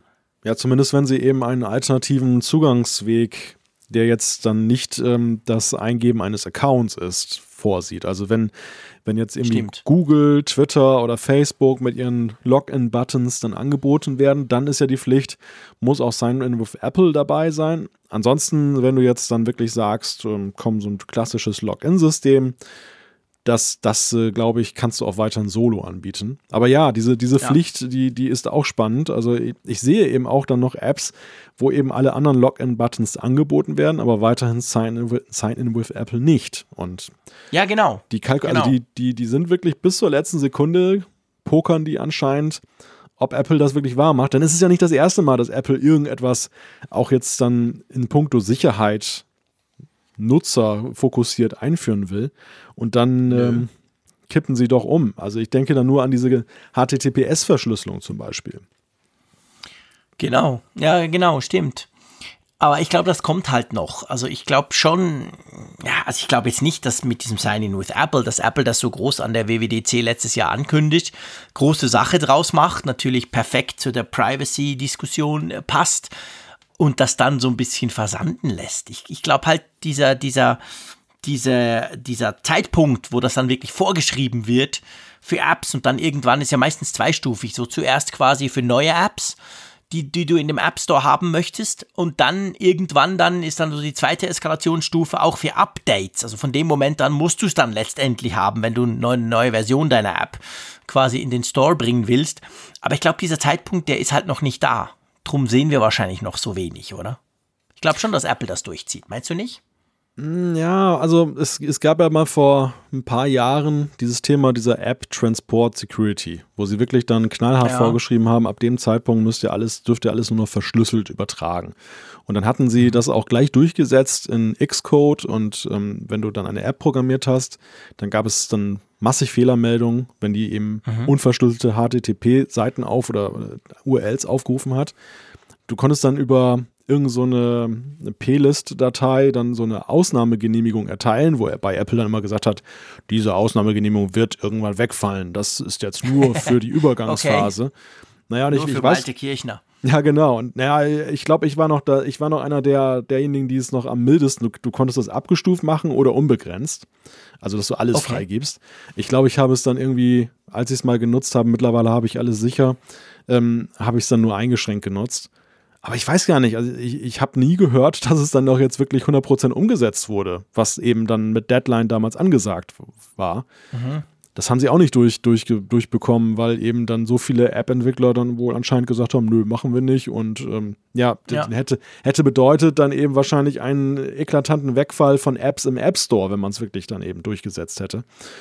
Und so ist das bei diesem Einlog-Button natürlich dann vielleicht auch. Und es ist ja eben auch so, du musst ja auch die neuesten APIs verwenden. Und wir haben ja alleine schon gesehen bei Design-Changes, neue, Wie lange neue das dauert. Dimension, genau. Bis, bis dann Krass. mal manche, selbst so, so Platzhirsche wie Google, es dann hinkriegen, das dann wirklich zu unterstützen. Vor allem die Großen. Genau. Google braucht dann im Schnitt zwei Jahre, bis sie irgend so ein Design anpassen.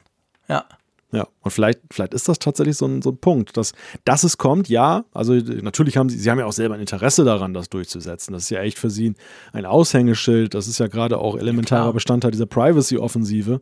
Also ich glaube auch nicht, dass sie das Interesse daran verloren haben. Aber die Frage ist halt die Durchsetzbarkeit. Ist dieser ideale Plan, den sie dann gezeichnet haben, ist er wirklich durchsetzbar? Oder ist es einfach auch nur, ja, weißt du, wie, wie der Bekannte, von dem du weißt, dass er immer eine halbe Stunde zu spät kommt. Also sagst du ihm dann irgendwann, komm eine halbe Stunde früher und du, du preist dann ein, dass er Genau. dann immer eine halbe Stunde später kommt und dann passt es.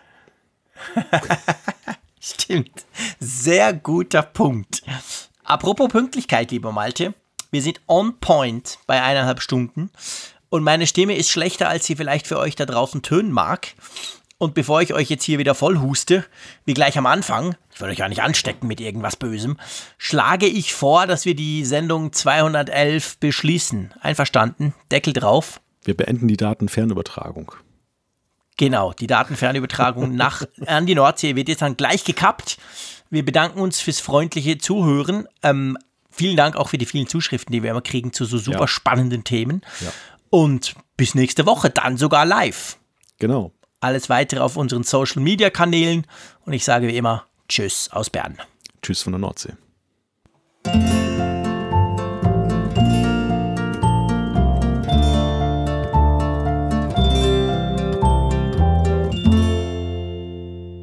Immer auf Empfang mit Funkgerät, der App zum Apfelfunk. Lade dir jetzt Funkgerät für iOS und Android kostenlos im App Store und bei Google Play.